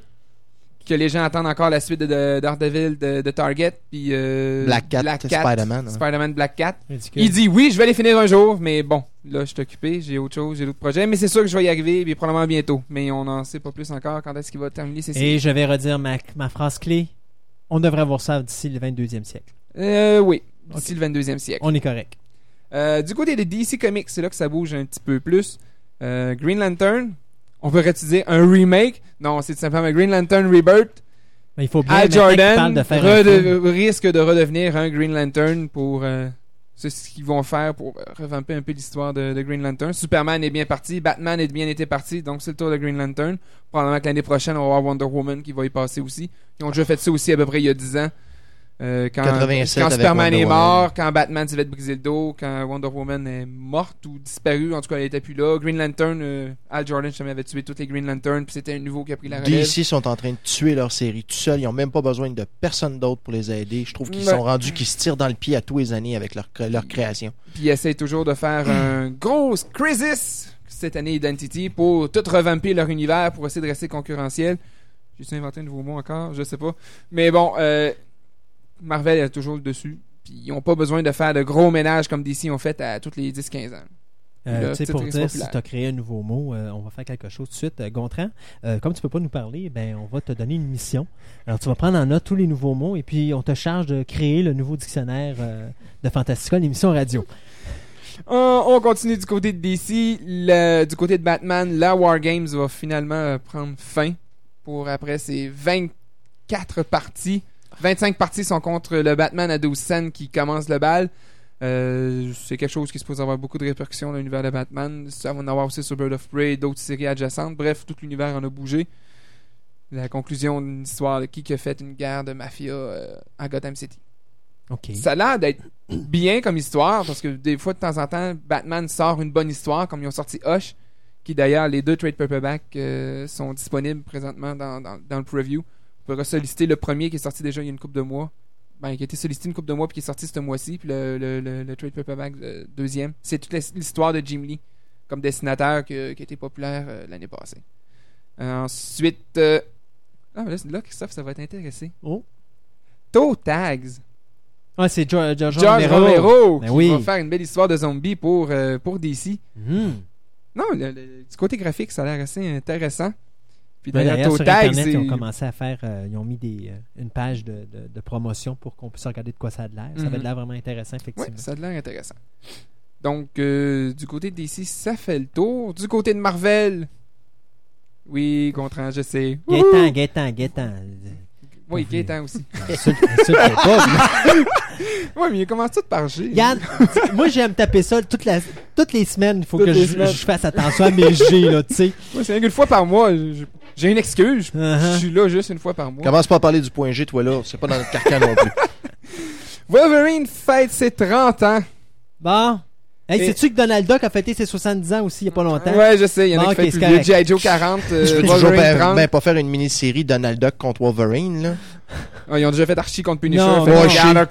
Non, mais j'attends avec impatience le comic book de Daffy contre Donald. euh, avec T'as des... juste à écouter Roger Rabbit? Ouais, mais c'est pas c'est juste un petit segment d'émission. Il me semble que j'aimerais voir ça tous les, tous les mois. avoir une- Le personnage de la- du dessin animé X-Men Evolution X23 qui a, qui a fait une brève apparition dans le dessin animé, va apparaître euh, dans la série, dans la continuité réelle. D'ailleurs, on la voit un petit peu dans Nix, du moins si c'est pas la même, elle y ressemble drôlement. Série qui est retardée et qui sort aux six mois, mais bon. Attends, avant d'aller à quelque chose. Regarde, moi j'ai une idée pour Marvel. OK? Puis toi, tu me dis que Daffy puis Donald, là, c'est fait, là. OK? Puis qu'on peut pas le faire parce que ça a été fait dans Roger Rabbit. Moi, dans Marvel, je vais avoir un Howard the Duck versus Daffy versus Donald. Ça pourrait quasiment se faire. Ah, c'est sûr que ce serait génial. Oublie ça. Howard clenche les deux. Ben oui, ça c'est sûr. Ça, c'est clair, mais bon. C'est un maître du quack fou, là. Ben oui, c'est Eh. vrai. il a passé, Ah. il a passé où? À Space? J'ai manqué Howard the Ah, Duck à la ah, TV. Mais c'est pas grave, je l'ai, je l'ai pogné moi sur, euh, sur Movie Network. Pas Je sur Movie Network, mais sur. euh, Ouais, regarde, attends. De toute façon, regarde, c'est un point 66. Tu peux le pogner à la télévision, tu manques rien. Ah, je le sais bien. Mini-série de Sabretooth. Pour fêter les Wolverine, faut bien qu'on fasse de quoi avec Sabretooth aussi. Donc, mini-série de 5 numéros sur Sabretooth. On tombe un peu dans l'horreur du côté de Marvel. Oh. Strokers Dracula, mini-série de 4 numéros. OK. Mon Dieu. Et le retour de, du tombeau de Tomb Dracula. of Dracula. Tomb Ah, of Dracula qui retourne, qui revient. Après, d'ailleurs, il sollicite ce mois-ci aussi le Essential Tomb of Dracula numéro, Numéro 3. 3. Après deux, trois mois après l'autre? Euh, ouais, comme 2-3 mois après l'autre. ils ont- J'ai l'impression qu'en dedans d'un an, ils ont sorti les trois en arrière de l'autre. Ouais. Assez rapidement. Il y a combien de numéros, Dracula euh, 70 dans la série originale. Ça fait que là, il y a, ça t'as combien de, t'as combien de comic books dans un, dans un. Dans à peu près 24. Le premier, le premier contient le numéro 1 à 25, je crois, avec deux Giant Size. Le numéro 2, il y a un ou deux Giant Size dedans avec jusqu'à 49. Puis le troisième, c'est de 50 à 70 avec plein d'autres histoires. c'est euh, fait- 50 quelque à, chose. à 70 avec Tomb of Dracula Magazine 1 à 4. C'est-tu, Ah, c'est ça. c'est-tu bien dispendieux, ça, ces livres-là? 16 16,95 US, Ouais. me semble. Tu es capable 5,95. d'avoir encore les deux premiers? Oui. Oui. Ça, quelque chose qui euh, parce que je ça va un tourner aux alentours de 24,95 canadiens. Ouais. Pour 48 numéros, c'est comme 2 pièces du, du comic. là. Ouais. Même pas, c'est une, c'est une pièce le comic. En gros, là, c'est vraiment très abordable. Moi, je suis en train de m'équiper beaucoup dans les Essentials présentement. C'est en noir et Ils sont blanc. en noir et blanc. Ouais, mais c'est ça, mais, moi, les comics héritage étaient en noir et blanc quand on lisait en français. C'est ça. Donc, euh, puis au lieu de payer 15 pièces du numéro, ben, regarde. Puis c'était quand même assez intéressant. Moi, je me rappelle les deux numéros avec le Doctor Strange que j'avais vraiment adoré. euh, c'est d'ailleurs un, un de mes favoris dans, dans, les, les two parts. D'ailleurs, si je me trompe pas, la première partie était dans Dracula, mais la deuxième était dans Doctor Strange. Originalement, comment- oui, mais en français, il avait publié les deux pareils. C'est ça, mais je sais pas comment ils font dans les Essentials. Ils mettent dessus? Euh, Ils mettent les deux, oui. Des, des Ah oui, fois, ils oui. mettent, euh, ouais, souvent, ils font ça. Ils vont racheter des histoires de. Parce de- que là, ils n'ont pas le choix. Tu peux pas avoir la non, fin. ouais, c'est euh. ça. Puis Dans un Essential, tu lis du début à la fin, puis ça suit. D'ailleurs, à la fin du premier numéro, dans Dracula, c'est bien sûr Dracula qui gagnait contre euh, Doctor Strange parce qu'il faisait virer vampire. Puis, euh, ah, c'était vrai, j'avais bien aimé ça. Mais c'est ça, Dracula, je, je- je considère dans les, dans les, dans les comic books, les moins niaiseux que j'ai lus à Marvel, c'était probablement ceux-là. Eh, Oui. mais peut-être que. Tu le, être pro- prochain Essential va peut-être rentrer heureux aussi parce qu'il y a aussi l'Essential Frankenstein.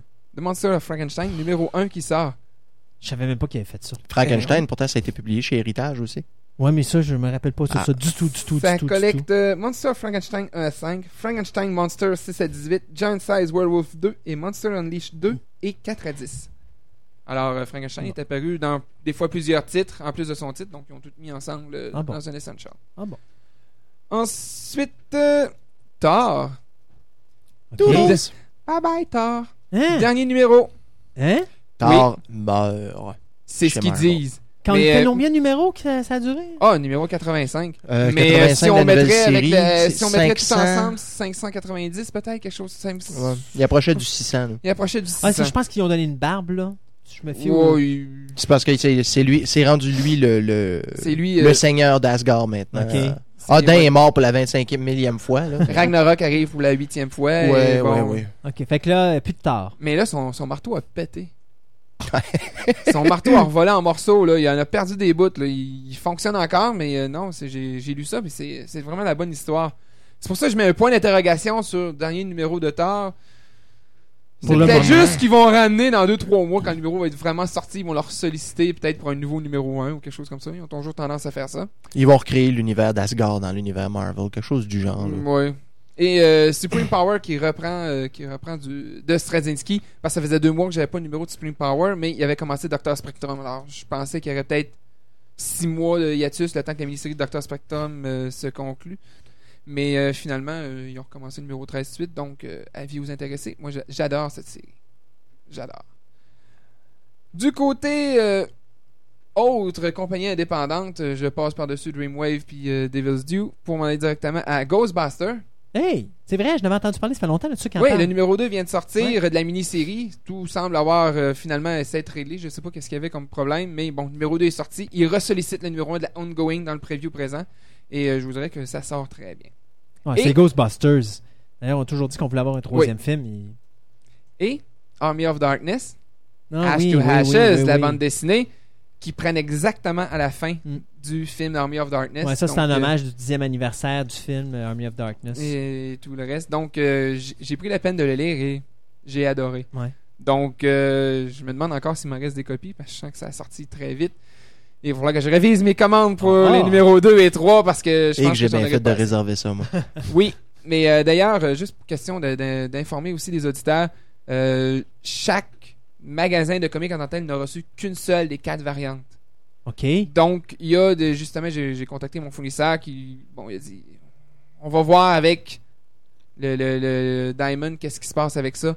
Est-ce qu'on va envoyer en quantité pour normalement ce qu'on aurait dû avoir des autres comics, si jamais il en reste peut-être à retourner ou quoi que ce soit, ou vont nous les donner ou je sais pas trop quoi. Mais euh, bon, il, risque d'avoir de quelque chose à, à surveiller parce que ça se pourrait que vous soyez obligé de peut-être faire 3 ou 4 magasins. Ah, c'est. Ceux de Montréal, c'était plus facile, ceux à Québec, mais il y, a- Il y en a, en pas beaucoup. il y en a pas beaucoup. hein. Je déteste tellement cette maudite manie-là de sortir des comics avec 4 ou 5 couvertures variantes. Oui, mais. Army of Darkness 1, 2, 3 sont tous à 4 covers chaque. Plus des covers spéciales, Glow in the Dark et des choses comme ça que si t'en commandes 100, tu peux en commander un. Puis, euh, c'est- quand j'ai commandé, affreux. euh, quand j'ai acheté ma série de Snake Plissken, Mhm. c'était ça. Mais moi, ce que Deux je faisais, covers je chaque. choisissais, c'était trois, c'était trois covers. deux à trois covers, peut-être, Ouais. C'était trois covers chaque, mais je choisissais celle où il y avait le visage de Kurt Russell dessus.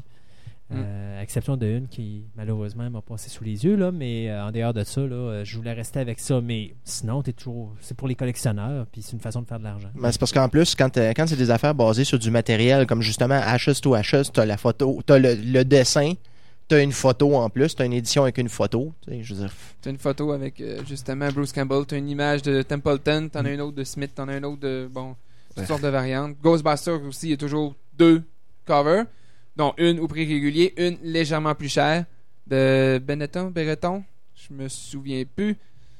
Ah, mémoire, mémoire, euh, qui me fait défaut. C'est long. Ouais, ouais, ouais, ouais, je sais, mais je suis où le trouver dans le preview? mais c'est Et- euh, c'est assez effrayant quand même le nombre de franchises qui ont été réadaptées récemment. euh. Mais là, ils n'ont pas le choix de bouger beaucoup là, parce que. Hey, c'est vrai. T'as-tu été voir le rapport du euh, Free Comic Book Day? Non. Non? Tu devais Non. faire ça, hein? Oui, je devrais Ouais, faire hein. ça, mais. Tu devrais il pas. Tu devais le faire. Je devais faire ça? Oui, tu nous avais dit ça dans leur émission que tu allais nous revenir avec un rapport. euh, Non. Ah. Ben Ben, là. ça a été Ça a pogné, euh. Ça a pogné euh, pas mal. Ça s'est pogné pas mal aux États-Unis. Au Québec, faisait trop beau et le monde sont pas allés. C'est ça. Non, mais en gros, euh, non, j'ai- c'est vrai, j'ai complètement oublié mon devoir. Je m'excuse. Ben, Monsieur Martin, là-dessus, on va te dire merci beaucoup d'être venu nous voir. Oui. Là, je sens qu'on va puis- me enlever mon micro, hein, c'est ça? Ah oui, on t'enlève le micro, sinon tu vas continuer Ah. à parler. T'as-tu autre chose à dire avant de partir, là? Ben non, j'avais vraiment fait le Non, tour. ok, bon, alors on va. euh, De toute façon, si les gens veulent te parler parce que là, euh, ils trouvent qu'on est injuste envers toi puis qu'on va pas te laisser du temps de micro, ils peuvent toujours aller te voir à TPM, à Fleur de Lys Fleur ou de Lys. encore à. Ouais, pyramide. À la et ça m'a fait pyramide. plaisir de faire mes propres recommandations sur mes lectures préférées, Ben oui, tout- selon tous les, les goûts et tous les c'est styles. ça. Puis si on, si on- là, les gens vont comprendre pourquoi on t'enlève le micro parce que si on te laisse parler, t'arrêtes pas, t'arrêtes pas, Euh, t'arrêtes je pas. pourrais faire une émission de deux heures juste là-dessus. Ben voilà, n'est-ce pas? alors là-dessus, mon cher ami Martin, merci beaucoup. Ça m'a fait plaisir. Le micro est à off. Alors, sur ce, nous, on s'arrête avec un petit thème musical, soit celui de James Bond. Euh, on, on a dit- j'ai dit qu'on allait être un petit peu disco aujourd'hui, alors on va lancer le thème J'ai James hâte Bond de voir la version. Bah, c'est la version de Die Another Day, soit euh, l'avant-dernière. Et euh, non, c'est la dernière, excusez. Die Another Day, c'était le dernier film. Et puis après, on va Pas la avec chanson de Madonna, non, toujours? non, non, non, Ok. non, j'ai dit un thème de James. Bond. Et après ça, on revient avec euh, Gontran et les fans movie. Vous écoutez Fantastica. Avec Christophe Lassens.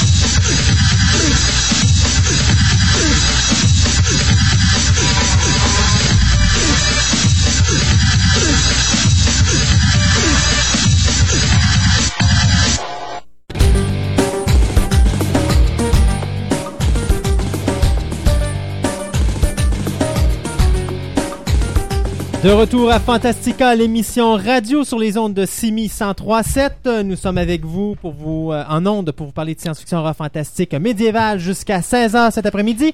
Et à côté de moi, j'ai mon ami Gontran. Oui. Ouf, ça a passé proche hein, que le point G euh, shift à gauche encore une fois. Ah, que voulez-vous? Lorsqu'on a des noms avec des G, c'est ça, que- voilà. ça que ça fait. Alors on parle de fan movie encore cette semaine. Et là, il y a du stock. Ouais, il y a beaucoup près. de stock, euh, si on peut dire. Alors, on va commencer immédiatement avec euh, Stone Trek. Vous vous rappelez la parodie des pierres à feu Oui. mélangées avec Star Trek? D'ailleurs, on était pas mal tannés parce que ça prenait du temps à voir la suite. Oui, un an. Un an. Un an, même plus qu'un an. Quand vous êtes venu à la maison, on vous a passé ça. Mais regarde, c'est on a passé. commencé l'émission radio. Parce qu'en passant, les gars, euh, on fête aujourd'hui notre dixième mois, non? Hein? Bon, c'est quand même pas si pire. ça va vite. Donc, on a commencé l'émission radio et on en parlait, je crois. On, on parlait déjà, on attendait avec impatience la suite. On l'a eu. vous donner une idée. Alors, Maroon on Tatooine euh, Part 2, la suite et la fin de cette saga extraordinaire où on voit le capitaine euh, James Rock, Kirk Rock, on pourrait dire, qui va affronter une horde de- d'extraterrestres dans une course, en pas de, de- exactement comme dans, la, Dans le film épisode film. 1. Alors, c'est à voir, bien sûr, par le site du club pour l'adresse. Oh, en passant, parce que voyez-vous, nous, on fête, bien sûr. Hey, on est quoi aujourd'hui? On est le premier? On est le premier. Dans trois jours, on fête notre sixième anniversaire. Six ans. Hein, six Et comme cadeau, hein, ben là, je nous ai offert un de domaine intelligent où là, j'aurais plus besoin de Ouais, c'est ça. Hein, d'avoir Ouais. de la difficulté à, à prononcer le nom du cyberclub. Alors, l'adresse internet, ben, je peux la donner. hein. c'est euh, autant qu'on en a une. C'est cyberclubphoenix.qc.tc. C'est en plein ça. Donc, euh, cyberclubphoenix.qc.tc. Vous allez là, vous allez dans la section euh, fan movies et puis vous avez ça euh, dans la science-fiction. Et là, on vient de rajouter deux minutes à ma chronique. bon, parce qu'il y en a du stock cette semaine. OK, on va parler maintenant de Punisher First Round, euh, dans lequel on voit le Punisher affronter Wolverine. J'ai des notes ici. À titre informatif, la production est canado-américaine. Le film a été tourné en grande partie au New Jersey, également une scène à Montréal. Et le DVD comprendra une version sous- sous-titrée en français. Alors, je ne sais pas comment ça qu'ils osent... euh, en tout cas, ils sont game un peu. Hein? Euh, le producteur qui joue le Punisher se nomme Corey Sosner. Il est d'origine montréalaise et il réside au New Jersey. La compagnie, d'ailleurs, qui a fait les effets spéciaux Ouais, de ça, ça. c'est une compagnie de, de Oui, Chicoutimi. faut que tu me laisses dire ça, s'il te plaît. Le réalisateur du film, Olivier Xavier Québécois, il est également responsable des effets spéciaux physiques, latex, silicone, du faux sein, ainsi de suite, et est propriétaire d'une compagnie de d'effets spéciaux appelée Terra FX Group. Alors, ceux qui sont derrière les, derrière les effets des séries de La Grande Ourse et Jack Carter. Et le directeur de la photographie, bien sûr, Éric Bilodeau, qui s'occupe de Fictis Productions. C'est ça, le monsieur. Donc, ce film de fan movie qui sort beaucoup de l'ordinaire, Mm. euh, en vedette Wolverine et The Punisher. On vous invite à aller sur la page du site pour le télécharger, bien sûr. Après ça, Grayson. Ça, on va en parler longtemps, Grayson. C'est une euh, énorme bande-annonce d'un film qui n'existera pas, malheureusement, dans lequel on voit euh, Robin, c'est ça, son nom de famille, c'était Grayson. C'est Dick Grayson. C'est ça. Qui vient venger la mort de Batman. Et qui a tué Batman? Soudain, on voit apparaître dans la bande-annonce Superman. L'acteur est incroyable, il ressemble au bonhomme des années 50. Ouais, mais il faut dire que c'est un Superman avec les cheveux blancs. Les cheveux, bon, oui, vieillissant. Ouais. Et on voit arriver aussi Wonder Woman, qui est une superbe actrice, qui y ressemble comme deux gouttes d'eau. Et, et- et tu regardes la bande-annonce, tu dis, waouh, c'est malade ça! Il y a le Green Lantern. Oui, Green Lantern, il y a du stock, il y a Ouais. du stock. Et très bien fait. Ouais. Même que sur le site euh, de fan, de fan movie de TFN, on donne un avertissement à Warner Bros. Parce que Warner Bros, ça fait partie des méchants pour les fan movies qui essaient de nous de massacrer tous les gens qui osent essayer de faire un dollar qui pourrait soutirer à leurs milliards qu'ils engrangent. Imagine-toi quelle horreur.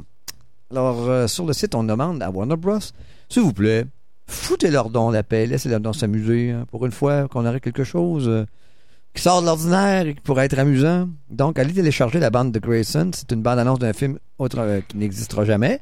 À moins que, Mhm. hein? Mais c'est bien quand même de suggérer aux gens de le dépêcher à downloader Oui, parce ça, que- parce que si des fois Warner Brothers met de la pression Ouais. pour le faire enlever ça. Ils vont l'enlever comme on les connaît, ils sont Ben, tellement regarde, brillants. Dead End, Dead End appartient, à- Batman appartient à Warner Brothers. Oui, Dead End est encore sur Internet. oui, puis même il y a de la suite qui s'en vient. Voilà. Bon, finalement, on voulait en parler de Batman Dead End. Oh, on va y aller au pif parce qu'il y en a tellement. Starship Exeter est en euh, tournage pour la deuxième partie. On se rappelle qu'ils avaient fabriqué un fan movie qui avait pris sept ans avec les décors qu'ils avaient fabriqués eux autres mêmes du premier Enterprise. C'était la première tentative et euh, ça avait tellement bien marché que là, on tourne deux et trois avec des fonds publics. Ils ont fait des, levées de fonds par Internet où on donnait une petite donation et on pouvait recevoir euh, un DVD du making of. On peut pas avoir le film en DVD, mais on peut l'avoir. on peut avoir le making of. Comment c'est fait? Donc présentement en tournage cette semaine, Tresorian Intersection, suivi l'année prochaine de Atlantis Invader. Les gens s'amusent là-dedans et c'est très très bien. Jedi in America. Voici un film dans lequel on nous présente une femme Jedi qui s'en vient sur la Terre se cacher et attendre ses nouveaux ordres. Mais elle est corrompue par la planète sur laquelle on vit, qui est après moi une espèce de poubelle galactique, la Terre. Et elle finit par être corrompue, perdre un peu ses buts, devenir un peu euh, écrasée devant la TV. On la voit changer les, canaux avec des, clignements d'œil. Il, y a fait des, des- beaucoup de, il y a beaucoup de blagues sur les Jedi là-dedans. Alors, c'est euh, à télécharger, bien sûr, sur euh, fanfilm.com, de force.net. Un autre film qui met en vedette des acteurs ou des personnages de bande dessinée de Batman, c'est Nightwing, deux points, A Night in Blood Heaven. Alors, euh, là-dedans, c'est l'origine de Robin, on peut dire. c'est ça. Mais à vrai dire, Nightwing, euh, juste Martin va peut-être me. me- Ben, c'est une bande dessinée, Nightwing. mais- est belle. C'est- D'abord, c'est tiré d'une bande que dessinée. Nightwing est, est ce que Nightwing devient est Robin. Dick Grayson. Ouais, est ouais, Dick mais c'est- Grayson. c'est- il devient Nightwing après Batman. Après, Robin. après qu'il soit sorti de l'ombre de Batman, il devient euh, Nightwing, et ça. s'occupe de Bloodhaven, une ville euh, en- ben, à quelque part pas trop loin de Gotham City. C'est ça. Alors, il y a un beau fan movie qui a été fait là-dessus. Téléchargé, bien sûr, toujours sur euh, The Fan Film. Vous pouvez aller chercher ça. Star Trek Hidden Frontier, Hidden Frontier, qui est en sa cinquième saison, l'épisode de 3. Alors, ça s'appelle Darkest Night. Je l'ai téléchargé. Les autres, ils vont toujours me surprendre avec les moyens financiers ridicules qu'ils ont. Un drap bleu, quelques costumes. Euh, il y a des compagnies d'effets spéciaux en arrière, par exemple. Là, j'ai compris ça, qu'ils se font aider par des compagnies d'effets spéciaux qui le font gratuitement. C'est pour ça que les combats spatiaux sont si bons. Il y a de l'aide, il y a de l'aide, mais l'écriture de ces épisodes-là, c'est du Star Trek. C'est du Star Trek, très bien construit. Même les acteurs commencent... Euh, ça fait cinq ans, là. Alors, le rôle, ils, les- ont euh, tellement peaufinés que moi, j'écoute ça chaque mois comme si j'écoutais un Star Trek. C'est évident que l'image est pas extraordinaire parce que c'est encore en, QuickTime, euh, très primitif, là. On est, on est loin du, euh, du MPEG 4, quoique même dans le QuickTime, tu peux l'avoir maintenant, là. Bon, au niveau de l'image, c'est pas, pas extraordinaire. Par contre, les, les fichiers sont pas très lourds. Et les histoires sont intéressantes. Et ils ont commencé, ils nous ont copié, je pense. Ils ont maintenant un e-newsletter à tous les mois. C'est Oh. une petite euh, petit journal, mais qui parle de leur site seulement. Oh, c'est amusant. Oh, oui. Et on a eu la bande-annonce du prochain film qui s'appelle Security Council, qui va sortir au mois de septembre. Et j'ai bien aimé la bande-annonce. Euh, encore là, il y a une histoire de fond où on parle d'un artefact extraterrestre qui aurait des, des possibilités énormes au niveau de l'armement. Il y en a qui pensaient que c'était une bibliothèque volante, d'autres que c'était un poste, une espèce de poste de combat volant. On ne sait pas exactement ce que c'est. Il y a une race de méchants qui, l'a, euh, qui en a pris possession et on essaie de le, le récupérer. Mais personne n'a réussi à décrypter qu'est-ce que c'est encore. C'est intéressant, ça. Après ça, Sandy Colora, qui a, on, on change de sujet, avec son extraordinaire Batman Dead End l'année passée, Mhm. qui nous sort maintenant World's Finest, World's Finest, dans lequel on voit Batman et Superman s'allier contre le Joker qui a en sa possession de la kryptonite verte. Donc, euh, Donc, ça, ça, ça ne touche pas de- Batman Dead End. C'est pas une suite à Batman Dead une End. C'est une telle. autre histoire. mais le même acteur, Clark Bertram, qui est excellent dans, tant qu'à moi, là, et euh, dans lequel on voit, dans la bande-annonce, ça va sortir en 2005, c'est un film complet. Et on voit Superman, encore là, un autre acteur qui a la gueule de Superman, qui était légèrement carré, merci, qui fait, qui remplit le costume euh, assez bien. Il y a des belles séquences dans la bande-annonce où on le voit lever un char d'assaut, des choses comme ça. Garde, le fan movie s'est rendu là. Les effets spéciaux, ça me fait penser au premier film de Superman. On est rendu là, là dans les fan movie, imaginez. Alors, euh, l'année prochaine, de World's Finest, qui va nous sortir. La, la- la bande-annonce est disponible présentement. Le festival de fan-films de Star Wars. euh, Tu gardes, ça 2004. pour la, tu gardes ça pour le même? Parce que je regarde, t'as d'autres pages en arrière? Ouais, ben là, je peux. On va regarder à la fin. On à va la fin, ça, là. On va regarder ça à la fin. Alors, dans la lignée de Starship Exeter, Eden Frontière et New Voyage, New Voyage, New Voyage d'ailleurs, dont on va parler quelques instants, une nouvelle équipe s'est formée euh, qui sont en Écosse, à Dundee. Star Trek Intrépide, qui sont en train de nous concocter un petit film de fan movie, mais euh, dans la qualité de ceux qu'on a, présentement. Alors, ça va être euh, disponible sur Internet. Il y a une bande-annonce qui est sortie. Star Trek Intrépide.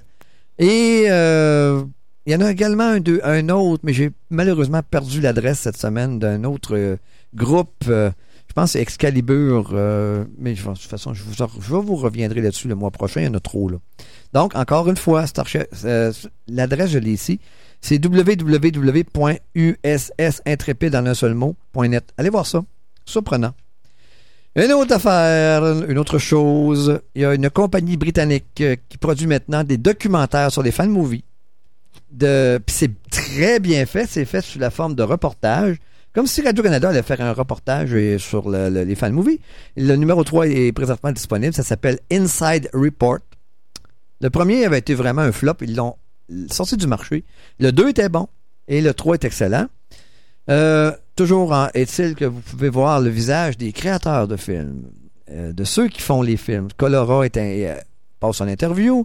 Il y a également ceux qui ont fait des films euh, de Batman, des films de Star Wars, sont tous sous la rampe. Autrement dit, ils ont de- des interviews que vous pouvez visionner. Ça nous donne une idée de pourquoi ils le font, comment ça leur coûte, qu'est-ce qui, qui ils sont. Ça, c'est très bien fait, encore une fois, sur le même site habituel de TFN. Après ça, OK, les Star Wars, on en parlera tantôt. Il y a quelque chose qui s'en vient qui va faire plaisir à beaucoup de monde. Le premier fan film de Capitaine America. Hey, ça, ça va être du stock. Je vais en prendre deux caisses. Ouais, le premier fan film de Capitaine America. Euh, c'est annoncé incroyable mais vrai sur la, la, la, la page de Capitaine America qu'il y a sur Internet où c'est dédié euh, à ce qui se passe dans ce domaine-là. Et j'ai une image, je n'ai pas la, la, la, hum, je n'ai pas la bande-annonce, j'ai simplement l'annonce que c'est fait, que ça va être fait dans l'année. Un fan movie à gros budget. Et pas une gugusserie, là, un bon film euh, avec Capitaine America comme euh, héros. Maintenant, Y a-tu des super méchants qui vont être impliqués? euh? j'ai aucune idée qui ça va être. Ah. On se parle. On, on- Red Skull, Red Skull, Red Skull. ouais, on va, on va se parler maintenant du. euh, Tu fais de Lucas. euh, Ouais, Lucas. Quelle heure qui est là? Là, il reste Ah, encore 3 ok, minutes. j'ai a encore du temps. Ouais, oui. 2004, Star Wars fan film compétition sur Atom Film. L'année passée, on se rappelle de Pink Five qui avait gagné euh, le, euh, qui avait reçu le prix de George Lucas. On, se rappelle que Pink Five, c'était les aventures d'une euh, pilote, d'une pilote de X-Wing Fighter qui était complètement perdue dans son chasseur. C'est R2D2 qui conduisait en arrière, un autre R- une unité R2D2. Mhm. Et elle, elle se manucurait les ongles, cruisait les autres, les autres chasseurs autour. C'était l'affaire. Très drôle. George Lucas, il était crampé quand il a donné le- le, Le prix. le prix. Cette année, le gagnant s'appelle Escape from Tatooine. Mais c'est important peut-être de spécifier pourquoi que l'équipe qui a gagné l'an dernier, qui ont eu le droit de Ah, filmer avec la technologie Ouais. euh, de Lucas, n'a pas pu gagner cette année. Bon, tout simplement parce que le gagnant de l'an passé, dans ses récompenses, avait accès au Skywalker Ranch, dans lequel euh, sont tous les équipements high-tech de George Lucas. Et d'ailleurs, la suite à Pink Five, c'est une espèce de Revenge of Pink Five, euh, ça paraît, parce que là, il y a un R2D2, puis on voit que c'est les vrais. là. On est sur la planète de, de Dagobah. Oui. C'est une parodie euh, assez succulente, merci, où on voit Pink Five aller s'entraîner avec euh, Yoda. Et je vais vous dire une chose. Oh oui, c'est vraiment drôle. Je vais vous dire, je vais vous conter une séquence. À un moment donné, Yoda lui dit Frappe-moi. Euh. Ben, elle dit Je peux pas te frapper. Ça fait que là, il dit Frappe-moi, je vais utiliser la force. Elle prend son séchoir à cheveux, puis il tire par la tête.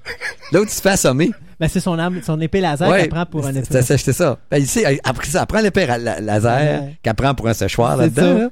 Elle lui tire par la tête. Fait que lui, il dit, il se relève assommé, il dit, celle-là, je l'ai pas vu venir. oh là là, on l'a ri, on l'a ri, on l'a ri, ça n'avait pas de bon sens que c'était. Et à la fin, euh, il y a plusieurs euh, séquences très amusantes euh, où on voit, on, a- on entend en arrière Luke qui, qui s'en va et elle demeure sur la planète avec Yoda. Puis là, ça demande qu'est-ce que nous allons faire? Et vu que c'est une très jolie femme, Yoda il la regarde et dit Hmm, some idea I have. Là, elle la regarde, puis ça finit comme ça. Donc, ça, c'est le réalisateur de Pink Five nous a concocté une suite qui était, je crois, pas euh, possible de l'avoir dans les concours étant donné les moyens qu'ils avaient. ça. Par contre, le Escape from Tatooine, l'idée est tellement folle. C'est Jabba the Hunt, on le sait, qui a été... euh, on l'a vu disparaître dans la bouche d'une plante carnivore. Euh, ouais, c'est. Boba Fett. C'est Boba Fett. Ouais, c'est Boba Fett. j'ai dit Jabba? Ouais, t'as dit Ah, il, a- Jabba. il aurait été, il aurait fait une ingestion de graisse. Ben oui, j'en suis. C'est Boba et Fett. sûr. Je pense ça. que la bouche aurait pas été assez grande pour qu'il Ouais, rentre. par contre, parfois avec, avec une bonne cuisson. C'est vrai. Mais Boba Fett, on le voit disparaître dans la bouche, puis on attend la machine, euh, la machine, la plante faire un petit, une petite ouais, n'est-ce pas? Euh, Très délicat. Donc, ça commence où on entend Boba Fett qui discute avec la plante pour pouvoir sortir de là. Finalement, elle le vomit. Elle est tellement tannée qu'elle vomit. Puis là, tu le vois partir dans le ciel. Puis là, il tombe. Bon, c'est une blague, ça c'est amusant, c'est c'est drôle. là. C'est pour expliquer la survie de Boba Ouais, pour, pour continuer expliquer, l'histoire. euh, Puis là, il- on le voit, il sort de là, il est tout gluant, puis il a perdu son casque, puis bon, ainsi de suite. Mais là, il se fait poursuivre par l'espèce de race euh, qu'on voit sur cette planète-là qui tire sur tout ce qui bouge. Ils ont des espèces de canons en place des yeux. Là. Les Tusken Raiders. Bon, les Dusken Raiders, bon, ils vont essayer de le tuer. mais Il réussit à se sauver, embarque dans son vaisseau, disparaît, son vaisseau est brisé. Il dépasse une certaine vitesse incroyable et voyage dans le temps, il se ramasse sur la Terre. Incroyable, mais vrai. Le bout où il se ramasse, le- où il voyage, c'est très drôle parce que c'est la musique en arrière, ça me fait penser à. Il a pris des musiques de plusieurs films, il a pris des, des punchs de plusieurs films et se ramasse sur la Terre, mais là, je donnerai pas le punch. Parce que ce serait pas gentil, Mhm. puisque vous pouvez le télécharger sur Atom Film. On a essayé de le hacker cette semaine avec Stéphane. Malheureusement, il est en flash. Ah. On n'est pas capable. Mais quand on dit hacker, regardez là, on n'a pas non, le droit non, de faire des copies. C'est tellement ça. innocent. Des fan movies, des fan movies, c'est rendu qu'il faut aller sur Atom Film. Puis on se tape des bandes annonces de toutes sortes de niaiseries, de, de, de publicité pour avoir le droit de le voir. Ouais. Ça me fait. Hey, Bon. bon. OK. OK. Mais le film est très controversé dans le sens que à la, à la fin du film, y avoir une séquence.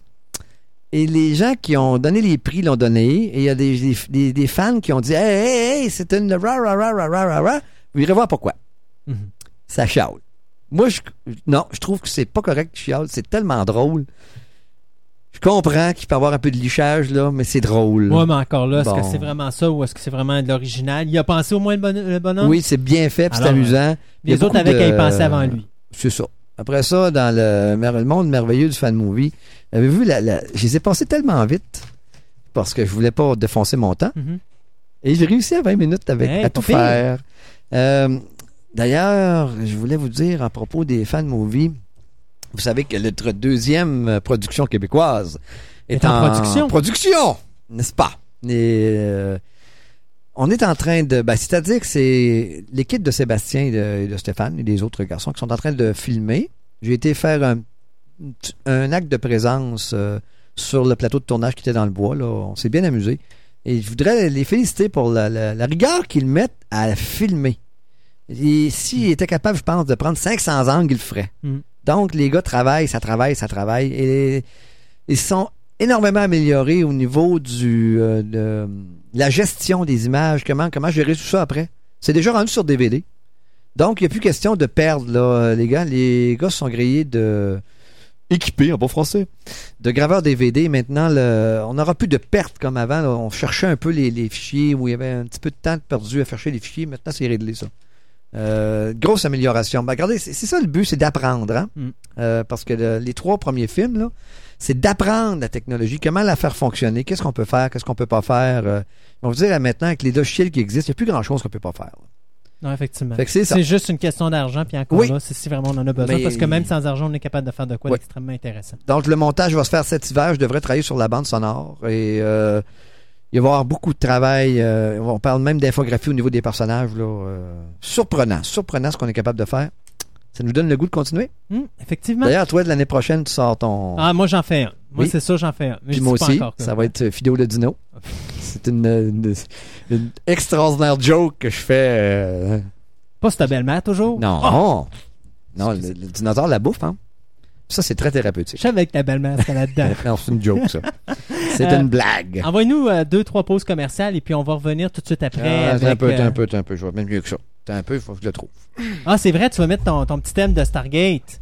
Bon, ben, nous, mets-nous ton petit thème de Stargate qui dure quoi, une minute je et quelques, train, ouais, je suis en train Bon, d'arracher le fil. Ça là. va être la durée d'une émission, de, de- pas d'une émission, mais d'une pause publicitaire. Et puis après ça, on va revenir avec les sorties de la semaine. Et puis une petite critique rapide de, de The Village et euh, de Thunderbirds. À On la déjà eu, la critique de Thunderbirds. Oui, oui, je sais, mais oui, oui, arc. Et puis euh, hi, pour euh, Village, mais c'est pas grave, j'aimerais avoir quelque chose de plus. euh. Ah, écoutez, ça, ça se roule à terre.